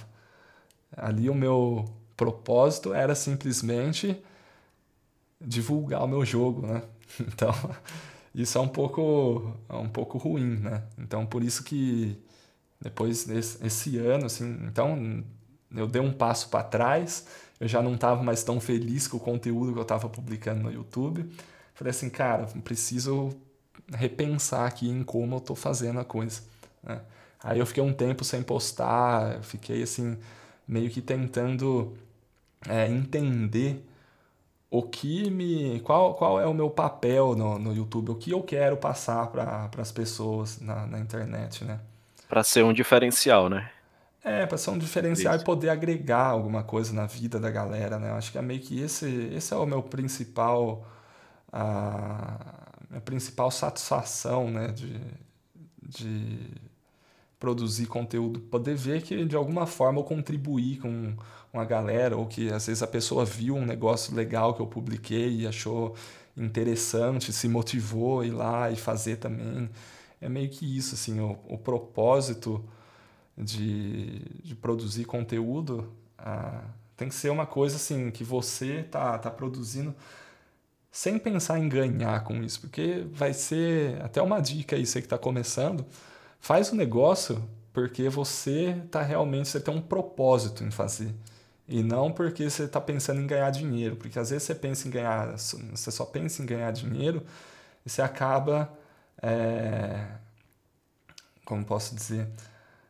Você acaba primeiro é, ficando estagnado, você não vai ganhar dinheiro de verdade com isso. Sim. E segundo, você acaba fazendo um desserviço, dependendo do tipo de conteúdo, lógico. Você publica, você pensar só no, no dinheiro, visualização e tal. Que assim, pode até ser que aquele determinado assunto não tenha muita gente falando, mas aí você, com esse pensamento muito dinheiro, dinheiro, notoriedade, você acaba passando da forma errada aquele conteúdo. Então, é, é, concordo 100% e, com isso. E, e, principalmente falar de coisa que, tipo. Falar de coisa que você tem propriedade para falar, né? Porque muito assim, você vai acabar recebendo pergunta que, tipo. Você não viveu aquilo e principalmente a gente que é, é novo, exato. né? Principalmente a gente que é novo, assim, tipo, sei lá, hoje eu tô com 24 anos e nunca fui, tipo, nunca tive uma experiência na, no mercado corporativo, né? Lógico, o mais próximo que eu, que eu chego de, de trabalhar no mercado corporativo é no projeto, que daqui a pouco eu vou falar o que, que é. Que assim, o ambiente é bem parecido com a, o ambiente de, de pesquisa e desenvolvimento é bem parecido com, imagino eu, né? Que seja bem parecido com o de uma empresa, tem tipo uma organização. Pode não parecer, pode não parecer, mas eu acredito que seja bem parecido. Assim, não, à primeira não, não. vista. Não, eu, eu, eu acredito assim. É um ambiente corporativo, só que, na verdade, é, a corporação não é uma, uma empresa privada, saca? É meio que essa. Exatamente. Assim. Tipo, na verdade, acho que até é uma empresa privada, porque quem paga os nossos, nossos salários é a Fundo Nesp, que Sim, provavelmente é meio estatal ali. Eu não, não, não sei a parte burocrática, mas enfim, calma, vamos, vamos, não vamos desfocar. É, então, então, assim, essa, essa questão de, de produção de conteúdo e tal, me, assim, o canal seguiu um rumo diferente, então eu dei uma parada, dei uma repensada, é, e assim, eu fiz um, um, acordo comigo mesmo que eu não vou mais publicar um vídeo que daqui alguns anos eu vou olhar e não vou me orgulhar, sabe? Eu só quero publicar uns negócios mesmo que gasta, tipo, muito tempo para fazer, só que é um negócio que eu vou falar, cara, parabéns, você fez um bom vídeo, saca? Pode ser que daqui um tempo eu falo, nossa, esse vídeo talvez não esteja tão bom, né? Ou isso aqui que eu publiquei talvez não esteja tão bom. Mas pelo menos vai ter aquele, aquele sentimento de que eu me esforcei para fazer o negócio, eu assim, eu fiz o meu melhor para Na, é tipo assim, naquele... você fez o melhor naquele momento que, tipo, Exato. às vezes não tinha como você fazer melhor, sabe? Por Exato, vários fatores. Exatamente, exatamente. Por exemplo, os vídeos de tutorial de joguinho, vídeo que eu fiz falando de lista encadeada, vários conteúdos assim, eu mantive no canal. Por quê? Porque esse tipo de conteúdo, inclusive, eu mantive por quê? Porque eu excluí esses vídeos que eu não me orgulho. Então é outra exclusividade. há, algum, algumas semanas, algumas semanas aí eu tava revendo um pouco do, do meu canal. Eu falei, quer saber, cara, mesmo que tá dando dinheiro de AdSense aqui, eu não quero saber de dinheiro, não. Fui excluir o bagulho, velho.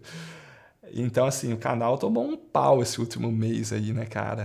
É, o meu canal, assim, tipo, em termos de lucro, dropou muito. Mas a. Assim, a, o meu acordo comigo mesmo era fazer um conteúdo que eu sempre iria me orgulhar, mesmo que, assim, no futuro eu não me orgulhe tanto, mas que, que nem você falou aí, seja uma coisa que eu fiz o meu melhor com as possibilidades que eu tinha, que nem esses vídeos de joguinho, de lista, vídeos assim que eu mantive no canal, são vídeos que, é, de alguma forma, eu, ou me orgulhei, ou não me orgulhei, mas assim, tem algum significado para mim, sabe? Sim, então... tipo, naquele momento ajudou a reafirmar aquele conhecimento que tu tava tendo, sabe? E que agora tu já tem de uma forma muito mais densa, muito mais complexa, sabe? É, então assim. Tá lá, documentado. Isso. Então, basicamente, isso que eu, que eu mantive no, no canal e isso que. É que eu pretendo, é esse é o fluxo de postagem que eu pretendo continuar tendo no canal. Mas voltando, é, olha, a gente vai, eu vou fazendo um monte de fork aqui, né? É bizarro. Mas, assim, basicamente esse sou eu, tá? Esse, eu, esse é o Felipe Alves. Esse sou eu sem cortes, cara. Esse a, a cores cortes. não, porque é, porque é, áudio, áudio, mas... Né? Isso eu sem cortes. No, nos vídeos, assim, eu tento cortar, tento estruturar o raciocínio, porque senão fica um monte de fork, assim, tipo... Essa é um a graça do podcast. A pessoa deixa lá enquanto tá fazendo alguma coisa e vai é. ouvindo, se sente ali na roda de conversa. então, é, depois, depois desse, desse período de vídeo de faculdade e tal é, voltando lá agora, né? Publiquei o jogo, não fiquei rico, então já desempilhamos mais uma coisa aqui da stack. Aí eu estava indo nessa, depois dessa, dessa quest aí do canal do YouTube e, e do joguinho, eu estava no terceiro ano da graduação. Isso foi 2000 e final de 2016, aí entrou 2017 e foi meu último ano.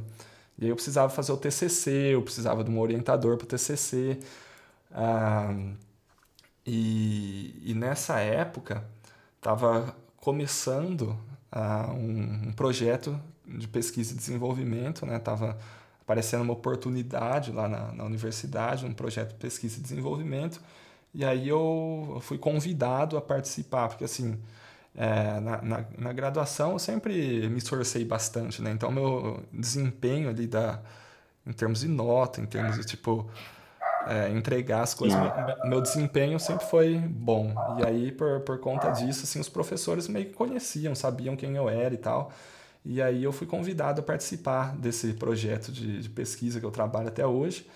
E o meu orientador de TCC na época, que eu estava procurando um orientador de TCC, e foi justamente nessa conversa de, de da, da orientação do TCC que eu fui convidado a participar do, do projeto, né?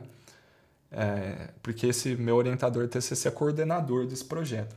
Então, Então aí eu fui, fiz o meu TCC, eu pesquisei. Nessa época, é, eu estava sendo puxado para tipo, ele já meio que estava visualizando o que ia acontecer, né? Porque ali na, na universidade os professores meio que, que vão eles se incentivam a fazer, a continuar na carreira acadêmica, né? A fazer pelo menos um mestrado, porque Sim. porque é interessante primeiro para a universidade, né? Porque é, é importante ter alunos no programa de pós-graduação da universidade e é muito interessante também para o aluno né, que está fazendo, porque é uma experiência que, cara, a, agrega muito sim para o seu, seu aprendizado, né, para o seu amadurecimento uh, pessoal e profissional. Né? Mas então eu fui, uh, eu fui orientado a fazer um trabalho na área de arquitetura de software. E, e assim, eu, eu fiquei, cara, um bom tempo tentando trabalhar com arquitetura de software, só que aí entra outra coisa, que é a questão de você estar tá motivado com aquilo que você está fazendo, né? E essa área, de novo, não, não é um negócio que eu me interesso tanto, né? Não é um negócio que eu falo, caramba, eu tô aqui virando a noite aqui pesquisando padrões de arquitetura, mano. Não, esse é, não, não é assim. Não, esse, esse não sou eu, sabe? Tipo, tem gente que realmente gosta, velho. Tem gente que pira fazendo pesquisando esse tipo de coisa, mas assim, eu não, não me interesso tanto. Então eu fiz o meu, meu trabalho de conclusão de curso, não é um trabalho que eu, que eu me orgulho, tipo, a forma que eu, que eu fiz, assim, eu acho que eu podia ter me empenhado muito mais, porque também, assim, foi um período um pouco conturbado ali da minha vida, o final da minha graduação, por questões pessoais e tal. E e aí, assim, meu trabalho de, de conclusão foi um negócio meio conturbado, né? Foi um, foi um trabalho que não foi tão bom quanto poderia ter sido. Só que aí, a, ao longo, né, no final do, do meu, do meu TCC ali, esse meu orientador já estava falando para eu continuar. Ah, e detalhe importante, né? Ao longo da, do meu último ano de graduação, eu fui convidado a participar desse projeto de pesquisa e desenvolvimento em paralelo com o, o TCC que, que basicamente ali eu era, um, eu era bolsista de graduação né, nesse projeto e, e foi aí que eu comecei, a, foi nesse período inclusive que eu tive introdução no, no mundo do Linux, né? Foi nesse projeto aí que eu fui apresentado ali a stack do Arch Linux, comecei a usar Vim, comecei a usar essa, é, essas coisas. Os caminhos se encontraram, né? Isso, ó, agora fez sentido o que eu falei lá atrás. Tá vendo aí? É, ó, olha só, você que tá ouvindo o podcast até aqui, nossa, vantagens. Então ouça até o final, porque mais coisas vão fazer sentido, espero. Tem que ouvir para as peças ir, as irem peças se encaixando. Se encaixando. Aí. Agora é a hora que você põe aquele meme do. Do Bender. É, exato. Agora eu entendi. E agora eu saquei. Bom, é, é. então aí eu comecei a trabalhar nesse projeto e tal, é, e, e eu já estava sendo orientado, assim, né? já estava sendo incentivado a prestar o pós-comp, que é o, o, o processo seletivo para você participar, para você ingressar no programa de pós-graduação, pelo menos aqui da, das universidades estaduais aqui de, de, de São Paulo, né? USP, Unesp Unicamp usam a sua nota do pós-comp para para te admitir no programa de pós-graduação. E então nesse período eu trabalhei como bolsista do projeto de pesquisa e desenvolvimento, aprendi várias coisas, mandei meu primeiro pull request, no caso a gente usa GitLab, então é merge request, e o código voltou cheio de, de comentário para arrumar, né? Uma code review foi quem, quem nunca submeteu aí um, um pull request pela primeira vez num, num, projeto vai ter essa experiência algum dia de, de ter o código ter um, um, um review desastroso, assim, ter que corrigir um monte de coisa. Cheio de tranqueira no código.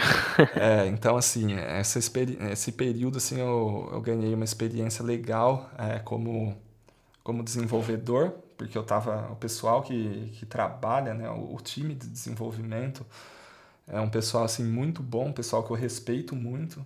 É, inclusive meu mentor é um cara que eu tenho uma admiração muito grande por ele.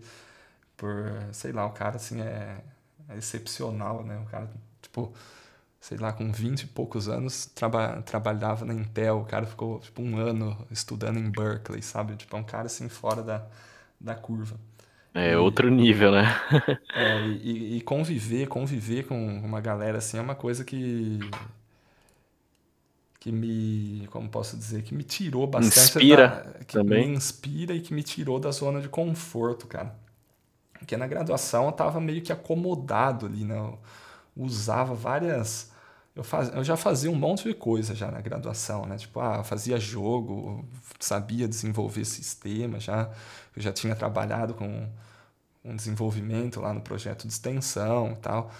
E eu estava meio que acomodado com um conjunto de tecnologias ali, falar, e tava e como assim eu, eu sempre ah, me dedicava bastante fazendo esses, esses projetos pessoais que eu sempre gostei de fazer, é, eu via meio que assim, tipo, a galera que, que tava ao meu redor, assim, era não, não, não tinha ninguém assim de um nível, sabe, que eu olhava o cara lá em cima assim, falava, nossa, aquele cara ali sabe muito mais do que eu, meio que, que não tinha alguém para não tinha um oponente ali para me desafiar, eu falava, mano, preciso aprender mais com esse maluco aí, velho sabe? Tipo, não, não, meio que não tinha isso. Então, estava muito acomodado ali na graduação. E quando eu cheguei nesse projeto e vi um cara desses, assim, que, puto, o cara sabia uns negócios. Tipo, o cara usava Vim. O que, que é isso, velho? Eu nunca usei Vim aqui. Tem uns.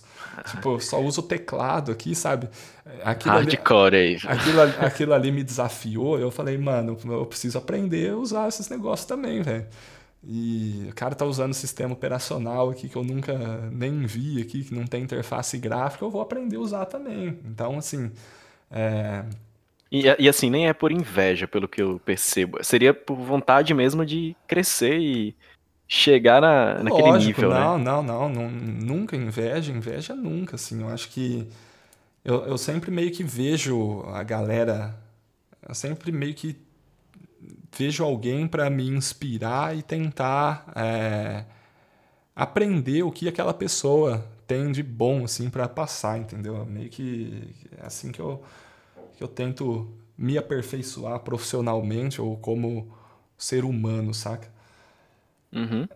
Enfim, e, então é, eu apresentei meu trabalho conclusão de curso, defendi o meu trabalho conclusão de curso e passei, né? Eu fiz o pós-comp, tirei uma boa nota e fui admitido então no programa de mestrado da Unesp de, de Rio Claro, que é o campus que eu que eu fiz minha graduação. Então assim, já emendei a graduação com mestrado e agora no mestrado eu continuei é, trabalhando nesse. Só que agora eu já já estava mais. Já fui promovido né, no, no projeto de, é, de pesquisa. Subi de patente. É, agora, agora já não era mais um bolsista de graduação. Ah, aí, aí, beleza. Eu continuei trabalhando no, no projeto. E, e aí, no meu primeiro ano de mestrado, também foi uma coisa meio estranha, porque eu continuei pesquisando essa área de, de arquitetura de software, que era uma área que eu não estava muito feliz, eu não estava muito motivado pesquisando, né? E no primeiro ano, assim, a gente faz várias disciplinas, né?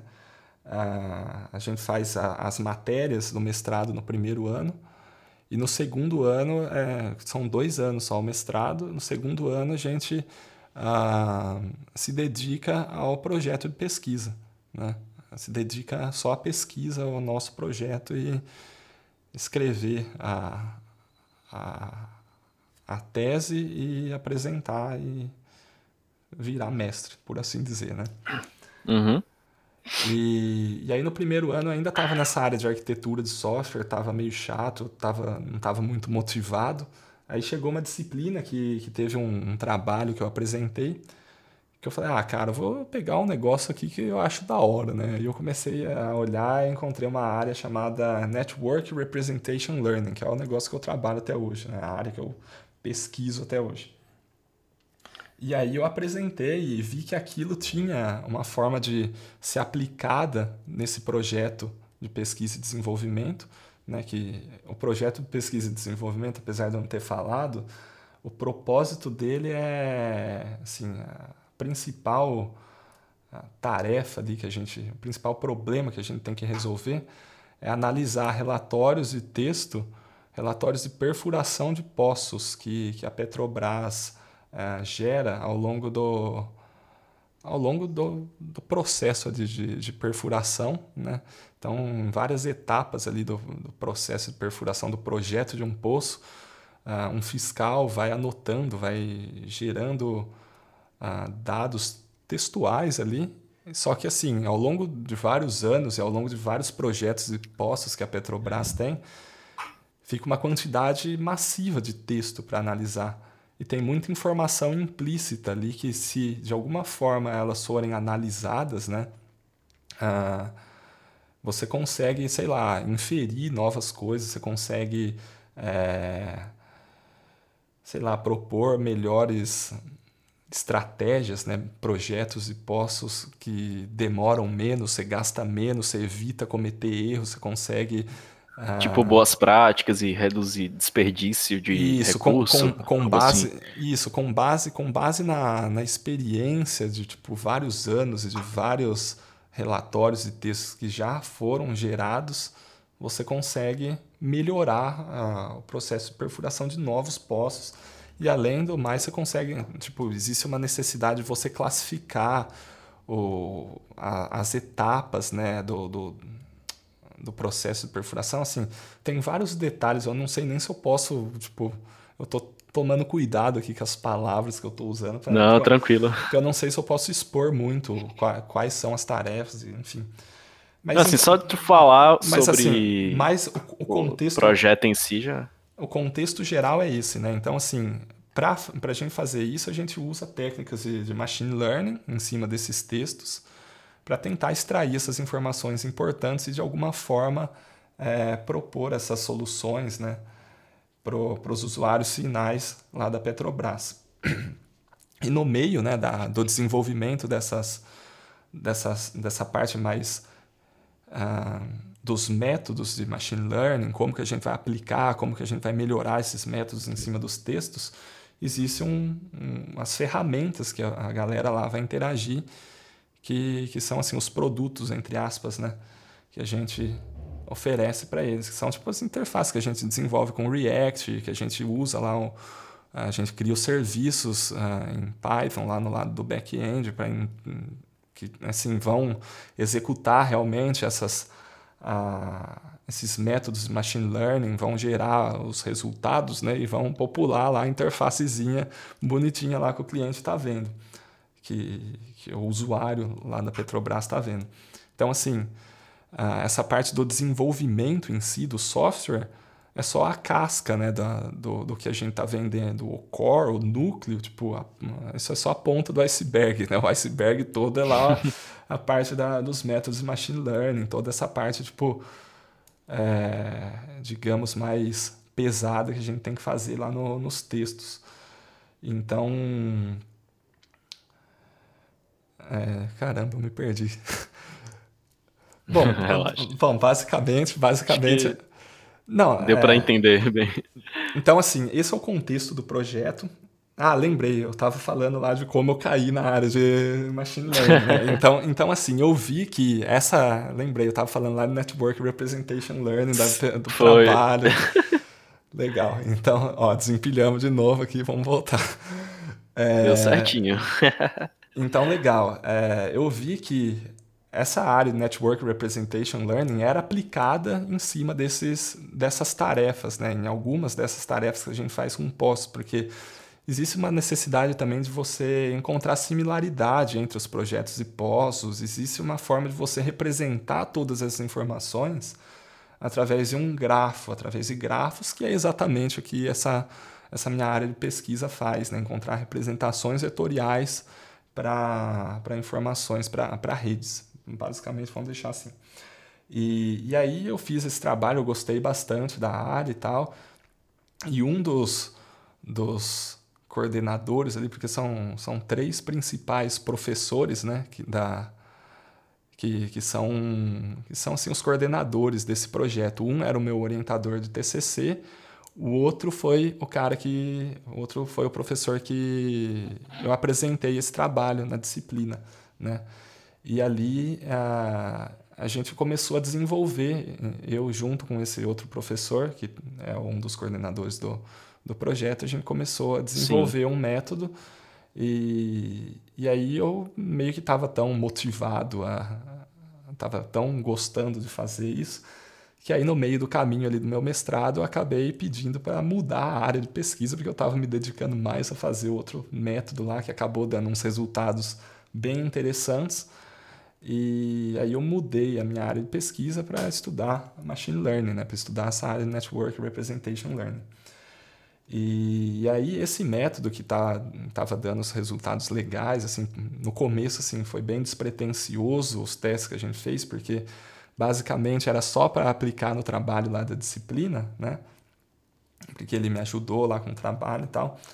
Aí a gente começou, a gente viu que tinha um potencial, começamos a explorar mais esse método e, e aí a gente chegou nos resultados interessantes e publicamos, né? Nós testamos para alguns datasets da, da área de imagem, alguns datasets de imagem, né? E aplicamos, uh, publicamos esses resultados para uma conferência de, de visão computacional que, que aconteceu no começo desse ano aqui. Então, no final do ano passado, né, que foi o meu, o meu segundo ano de, de mestrado, tipo, o primeiro ano foi esse ano conturbado, que eu apresentei o, o primeiro, que eu descobri essa área de Network Representation Learning, isso foi 2018, 2019 eu passei estudando e fazendo, tipo, desenvolvendo o método.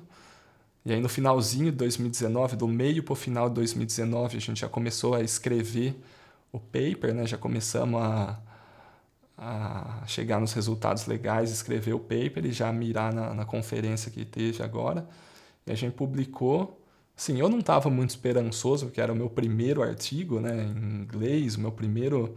Nunca tinha feito nada assim. E, assim foi uma é, experiência. A primeira vez é sempre dá o friozinho na barriga, né? É, assim, não que dava friozinho na barriga, eu falei, ah, vou mandar porque, tipo, sei lá, tem os resultados aqui, mas sei lá, acho que os caras nem vão aceitar, né? Eu tava bem, assim, despretensioso com o negócio.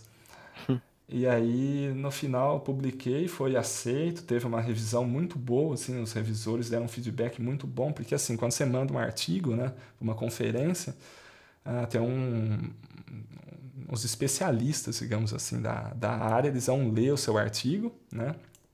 E eles vão mandar um feedback depois para você, sugerindo coisas e uh, uma resposta lá da conferência, se o artigo foi aprovado ou não para participar da conferência. Né? E aí o nosso paper foi muito bem aceito e teve um feedback legal. Inclusive foi até depois que, que eu apresentei, né? Então, aí beleza, antes de falar disso. É, então foi, foi, foi, bem aceito e tal. E aí, assim, para o artigo ser realmente publicado né, na, na comunidade científica, assim, para ele ficar lá para sempre, para todo mundo poder ver, você precisa ir até a conferência e você precisa apresentar. Você não pode simplesmente mandar o negócio e. Então, assim, é um requisito você ir no lugar e apresentar. Eu não fui porque, ah, é da hora que eu tô indo pra Malta apresentar. É, vou dar um rolê. não, não foi por isso, é porque realmente precisava ir. Então, então aí lá fui eu. Como o artigo foi aceito, a gente já tinha toda essa, essa esses bons resultados, né? E, e teve, lógico, o apoio financeiro ali do, do, do projeto que que, que eu trabalho, né? o projeto que basicamente, digamos, entre aspas, aí, patrocinou né? a, a viagem, bancou todos os custos de passagem, hospedagem, para eu poder ir até, até Malta, que foi o, o país que, que eu fui apresentar, que é na Europa, né? Malta fica ali no, no meio do Mediterrâneo, é, entre a África e a Itália ali. Inclusive eu fui bem na época que o coronavírus estava começando a, foi uma aventura aí, né, cara?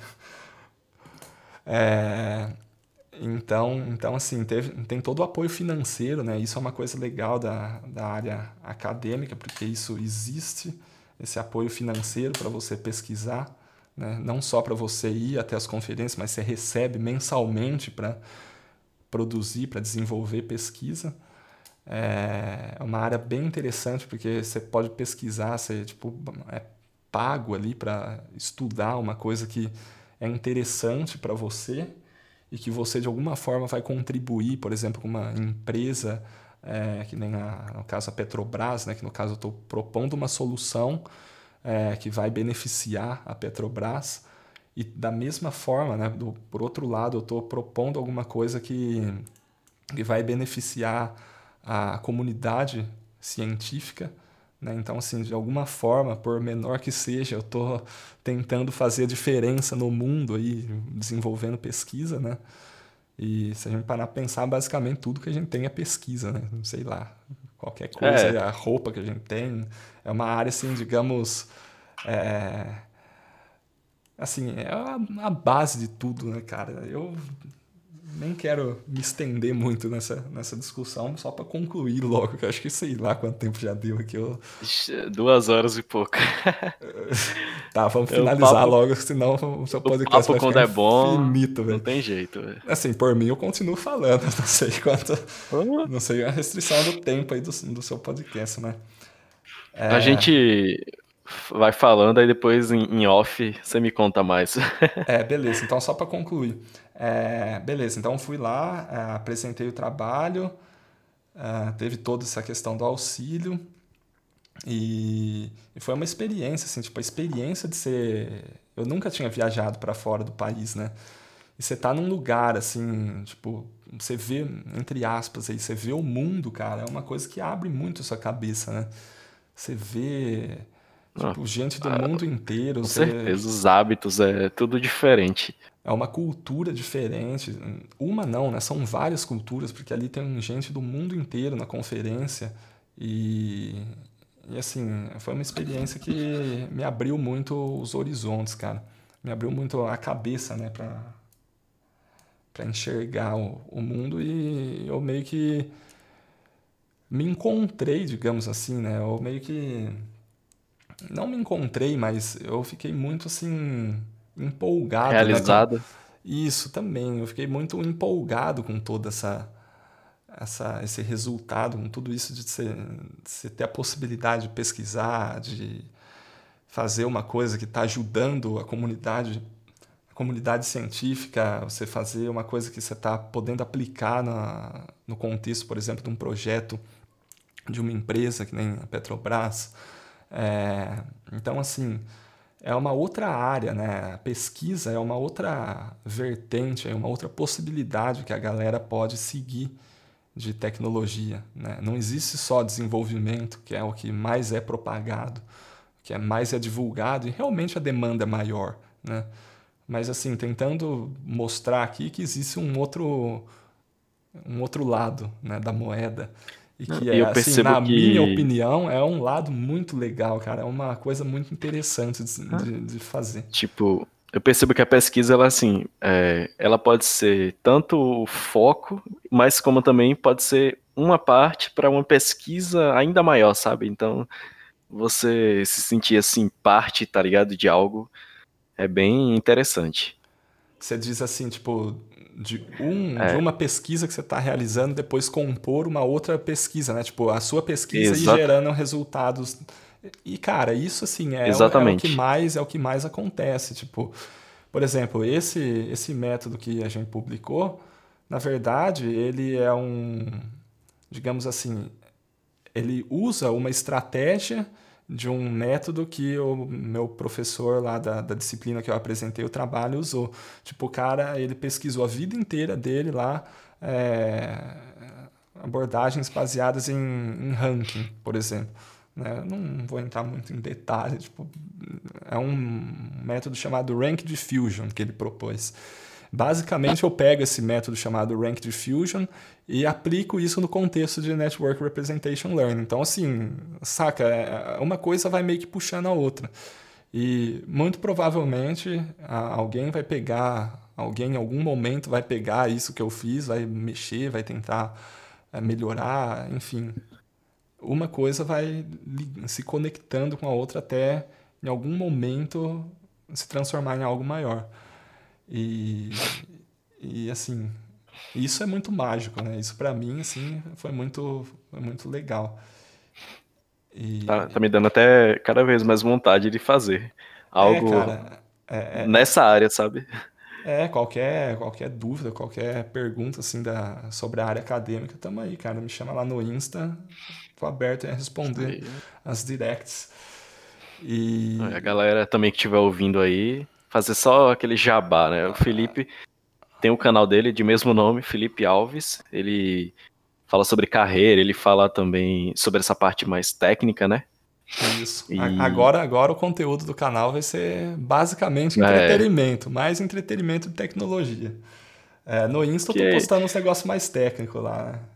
Não deixa de ser aprendizado, né? Das é, duas não, formas. Não. De alguma forma sempre vai ter alguma coisa que eu sempre tento colocar, agregar alguma coisa nos vídeos. Né? Certeza. Cara, rendeu muito, viu? Foi. Então, basicamente. Curti assim, demais a conversa assim que eu caí no mundo acadêmico, velho. Eu pensava lá em fazer as coisas, tipo, os projetos de empreendedorismo e a coisa foi meio que caminhando para para eu para eu cair no, no mundo de, de pesquisa e tal. Eu acabei, tipo, tendo uma visão a visão mais real, né? Tipo, ah, eu não tô aqui só lendo paper, só tipo escrevendo coisa, não, na verdade eu tô desenvolvendo soluções aqui para também de alguma forma contribuir com a galera e também ter possibilidade de ganhar dinheiro, enfim, tipo, imagina que você pega depois os resultados dessa pesquisa, vamos voltar aí pro lado do empreendedorismo só, eu juro que é a última coisa que eu vou falar. que nada. Só, só para é, imagina que eu possa pegar depois essa, esses métodos que eu estou desenvolvendo e sei lá, aplico, vamos supor aí, o método, a ideia é representar é, nós de uma rede, né? representar é, vetorialmente os nós de um grafo. Sim. E onde a gente encontra grafo? Em redes sociais. Puta, imagina que eu pego lá os, os usuários do Instagram lá, monto um dataset de usuários do Instagram, consigo é, inferir ah, quais usuários são mais similares para sugerir produtos para esses caras. Puta, montou aí uma Cambridge Analytica, saca? Vende, então, já vende por milhões. então, então assim, é, a área de pesquisa também tem isso, é possível trabalhar com desenvolvimento é, integrado à área de pesquisa, que nem eu trabalho, tipo, fazendo onde o desenvolvimento aí, os produtos vão ser essa, digamos, essa nutshell, essa casquinha aí do, do produto principal, que é, são os métodos de machine learning. E, e também é possível você criar um produto, criar uma, uma solução que você vai vender depois para, ah, sei lá, para qualquer pessoa e usar da forma, sei lá, seja analisar dados e também você pode tipo ser um analista de dados, né? Tem várias possibilidades nessa nessa uhum. área de machine learning hoje em dia. Então, basicamente, sim que eu caí no mundo acadêmico. Não sei o que vai ser ainda da minha vida, não sei.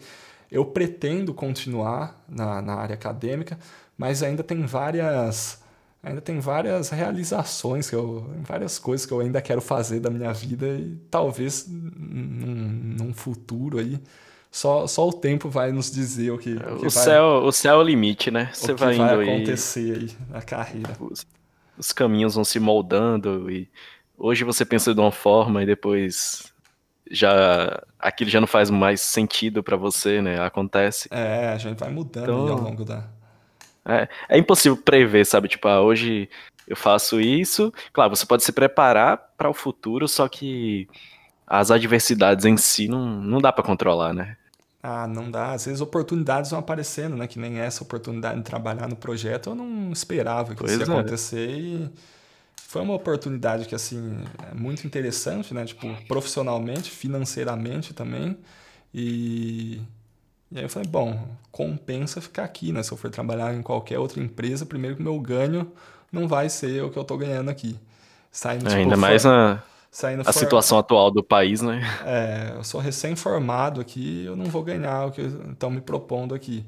É, a experiência que eu tenho aqui, tipo, as possibilidades são muito mais é, vantajosas do que tipo ir trabalhar no mercado, né? Então às vezes a, oportunidades, caminhos vão, vão aparecendo pra gente e não tem como prever realmente, né? Mas aí vai da, da gente saber encontrar essas, é, as vivências essas oportunidades. Então esse, essa, essa foi a minha, a minha história na área acadêmica. Acho, Acho que cara... me estendi bastante. Que história, velho. Não, eu curti demais que a galera também gostou aí, porque foi, tipo assim, mudou muito, sabe, ao longo da... Ao é. longo não, porque não, não acabou, né? Pô, tu tem 24 anos, ainda vai viver muita coisa. Espero em Deus. É, toma, tomara. É. Tomara, né? Assim, a, a, gente planeja, né? Mas. Nunca se sabe o dia de amanhã, né? Não tô brincando. Com certeza. Mas, cara, foi muito bom. Espero que também contribua bastante pra galera que vai ouvir. E. Acho que eu vou dividir isso aqui em duas partes, né? É, legal, é legal até pra, pra gerar mais... um engajamento maior, né? Tomara que a galera assista. Sim. Tomara que a galera. Não Tomara. Fazer uma, eu vou, uma divulgação. Né? Vou ajudar a divulgar também. Contribuir aí com a sua, Beleza. a sua nova. Do jeito que eu posso, né? Eu também não sou lá famoso, mas a gente tenta não. do jeito que, que rolar. Já agradeço. Muito obrigado, velho, pelo convite. Foi Valeu. uma, foi uma eu honra. Eu que agradeço aí, mano. Uma honra participar, Oxi. uma honra ter esse espaço aqui para para contar um pouco mais detalhes aí, um pouco mais de tempo a, a minha história, né? E, e assim, é espero... detalhes que a gente não vê tão facilmente, né, assim, sobre essa área é, é, acadêmica em si. É, essa questão da de divulgação né, da área acadêmica, eu acho que tem muito pouco, é, principalmente assim na, nas redes sociais, né? A galera não costuma. Porque geralmente o pessoal da, da área acadêmica é um, uma galera mais reclusa, né? Eu mesmo tenho esse perfil mais recluso, apesar de tipo, é. ficar me expondo no, no Instagram, ficar colocando foto e tal eu meio que faço isso porque eu, eu, tento compartilhar as coisas que eu acho da hora, saca? Só que por algum motivo a galera começou a, a, a curtir os posts lá e então, desde então, tipo, eu continuo postando porque eu sempre acho que eu tô de alguma forma assim, contribuindo, né? Eu tento contribuir do jeito que que eu que eu posso assim tentar passar essa, essa outra visão, né, esse meu outro lado de mais acadêmico, apesar de tender a ser tímido e tender a não me comunicar tão bem quanto outros outros comunicadores aí, outros influenciadores, mas, mas mas isso, assim, é habilidade, né, cara? Acho que quanto mais a gente faz, mais a gente. É treino. Vai melhorando. É, tudo na vida é treino, cara. Por exemplo, para apresentar o trabalho lá, eu treinei pra caramba, porque. Enfim, pois é. vamos, terminar logo, que senão vai ficar infinito. Gessé, então, muito, mano, muito obrigado pelo convite. Muito obrigado foi, mesmo foi uma aí. honra, uma honra participar. É, e espero aí poder ter contribuído com, com essa. Sem com dúvida, a, a minha, contribuiu a, muito. A minha história e também falar um pouco sobre desenvolvimento, falar sobre a minha visão aí de software livre, que é o foco aqui do podcast, né? Mas, Acho que deu para misturar um pouco de cada coisas, né? Várias coisas, é, vários tópicos. Foi bem da hora, velho. Legal, mano. Prazer e sucesso aí para você no, assim. nessa nova, essa novo, nessa nova empreitada aí. Demorou? É, empre... acho que é uma boa palavra. Essa nova empreitada aí de podcast. Isso. Fechou? Valeuzão. Então. Valeu, é nóis. Abraço. Tamo junto.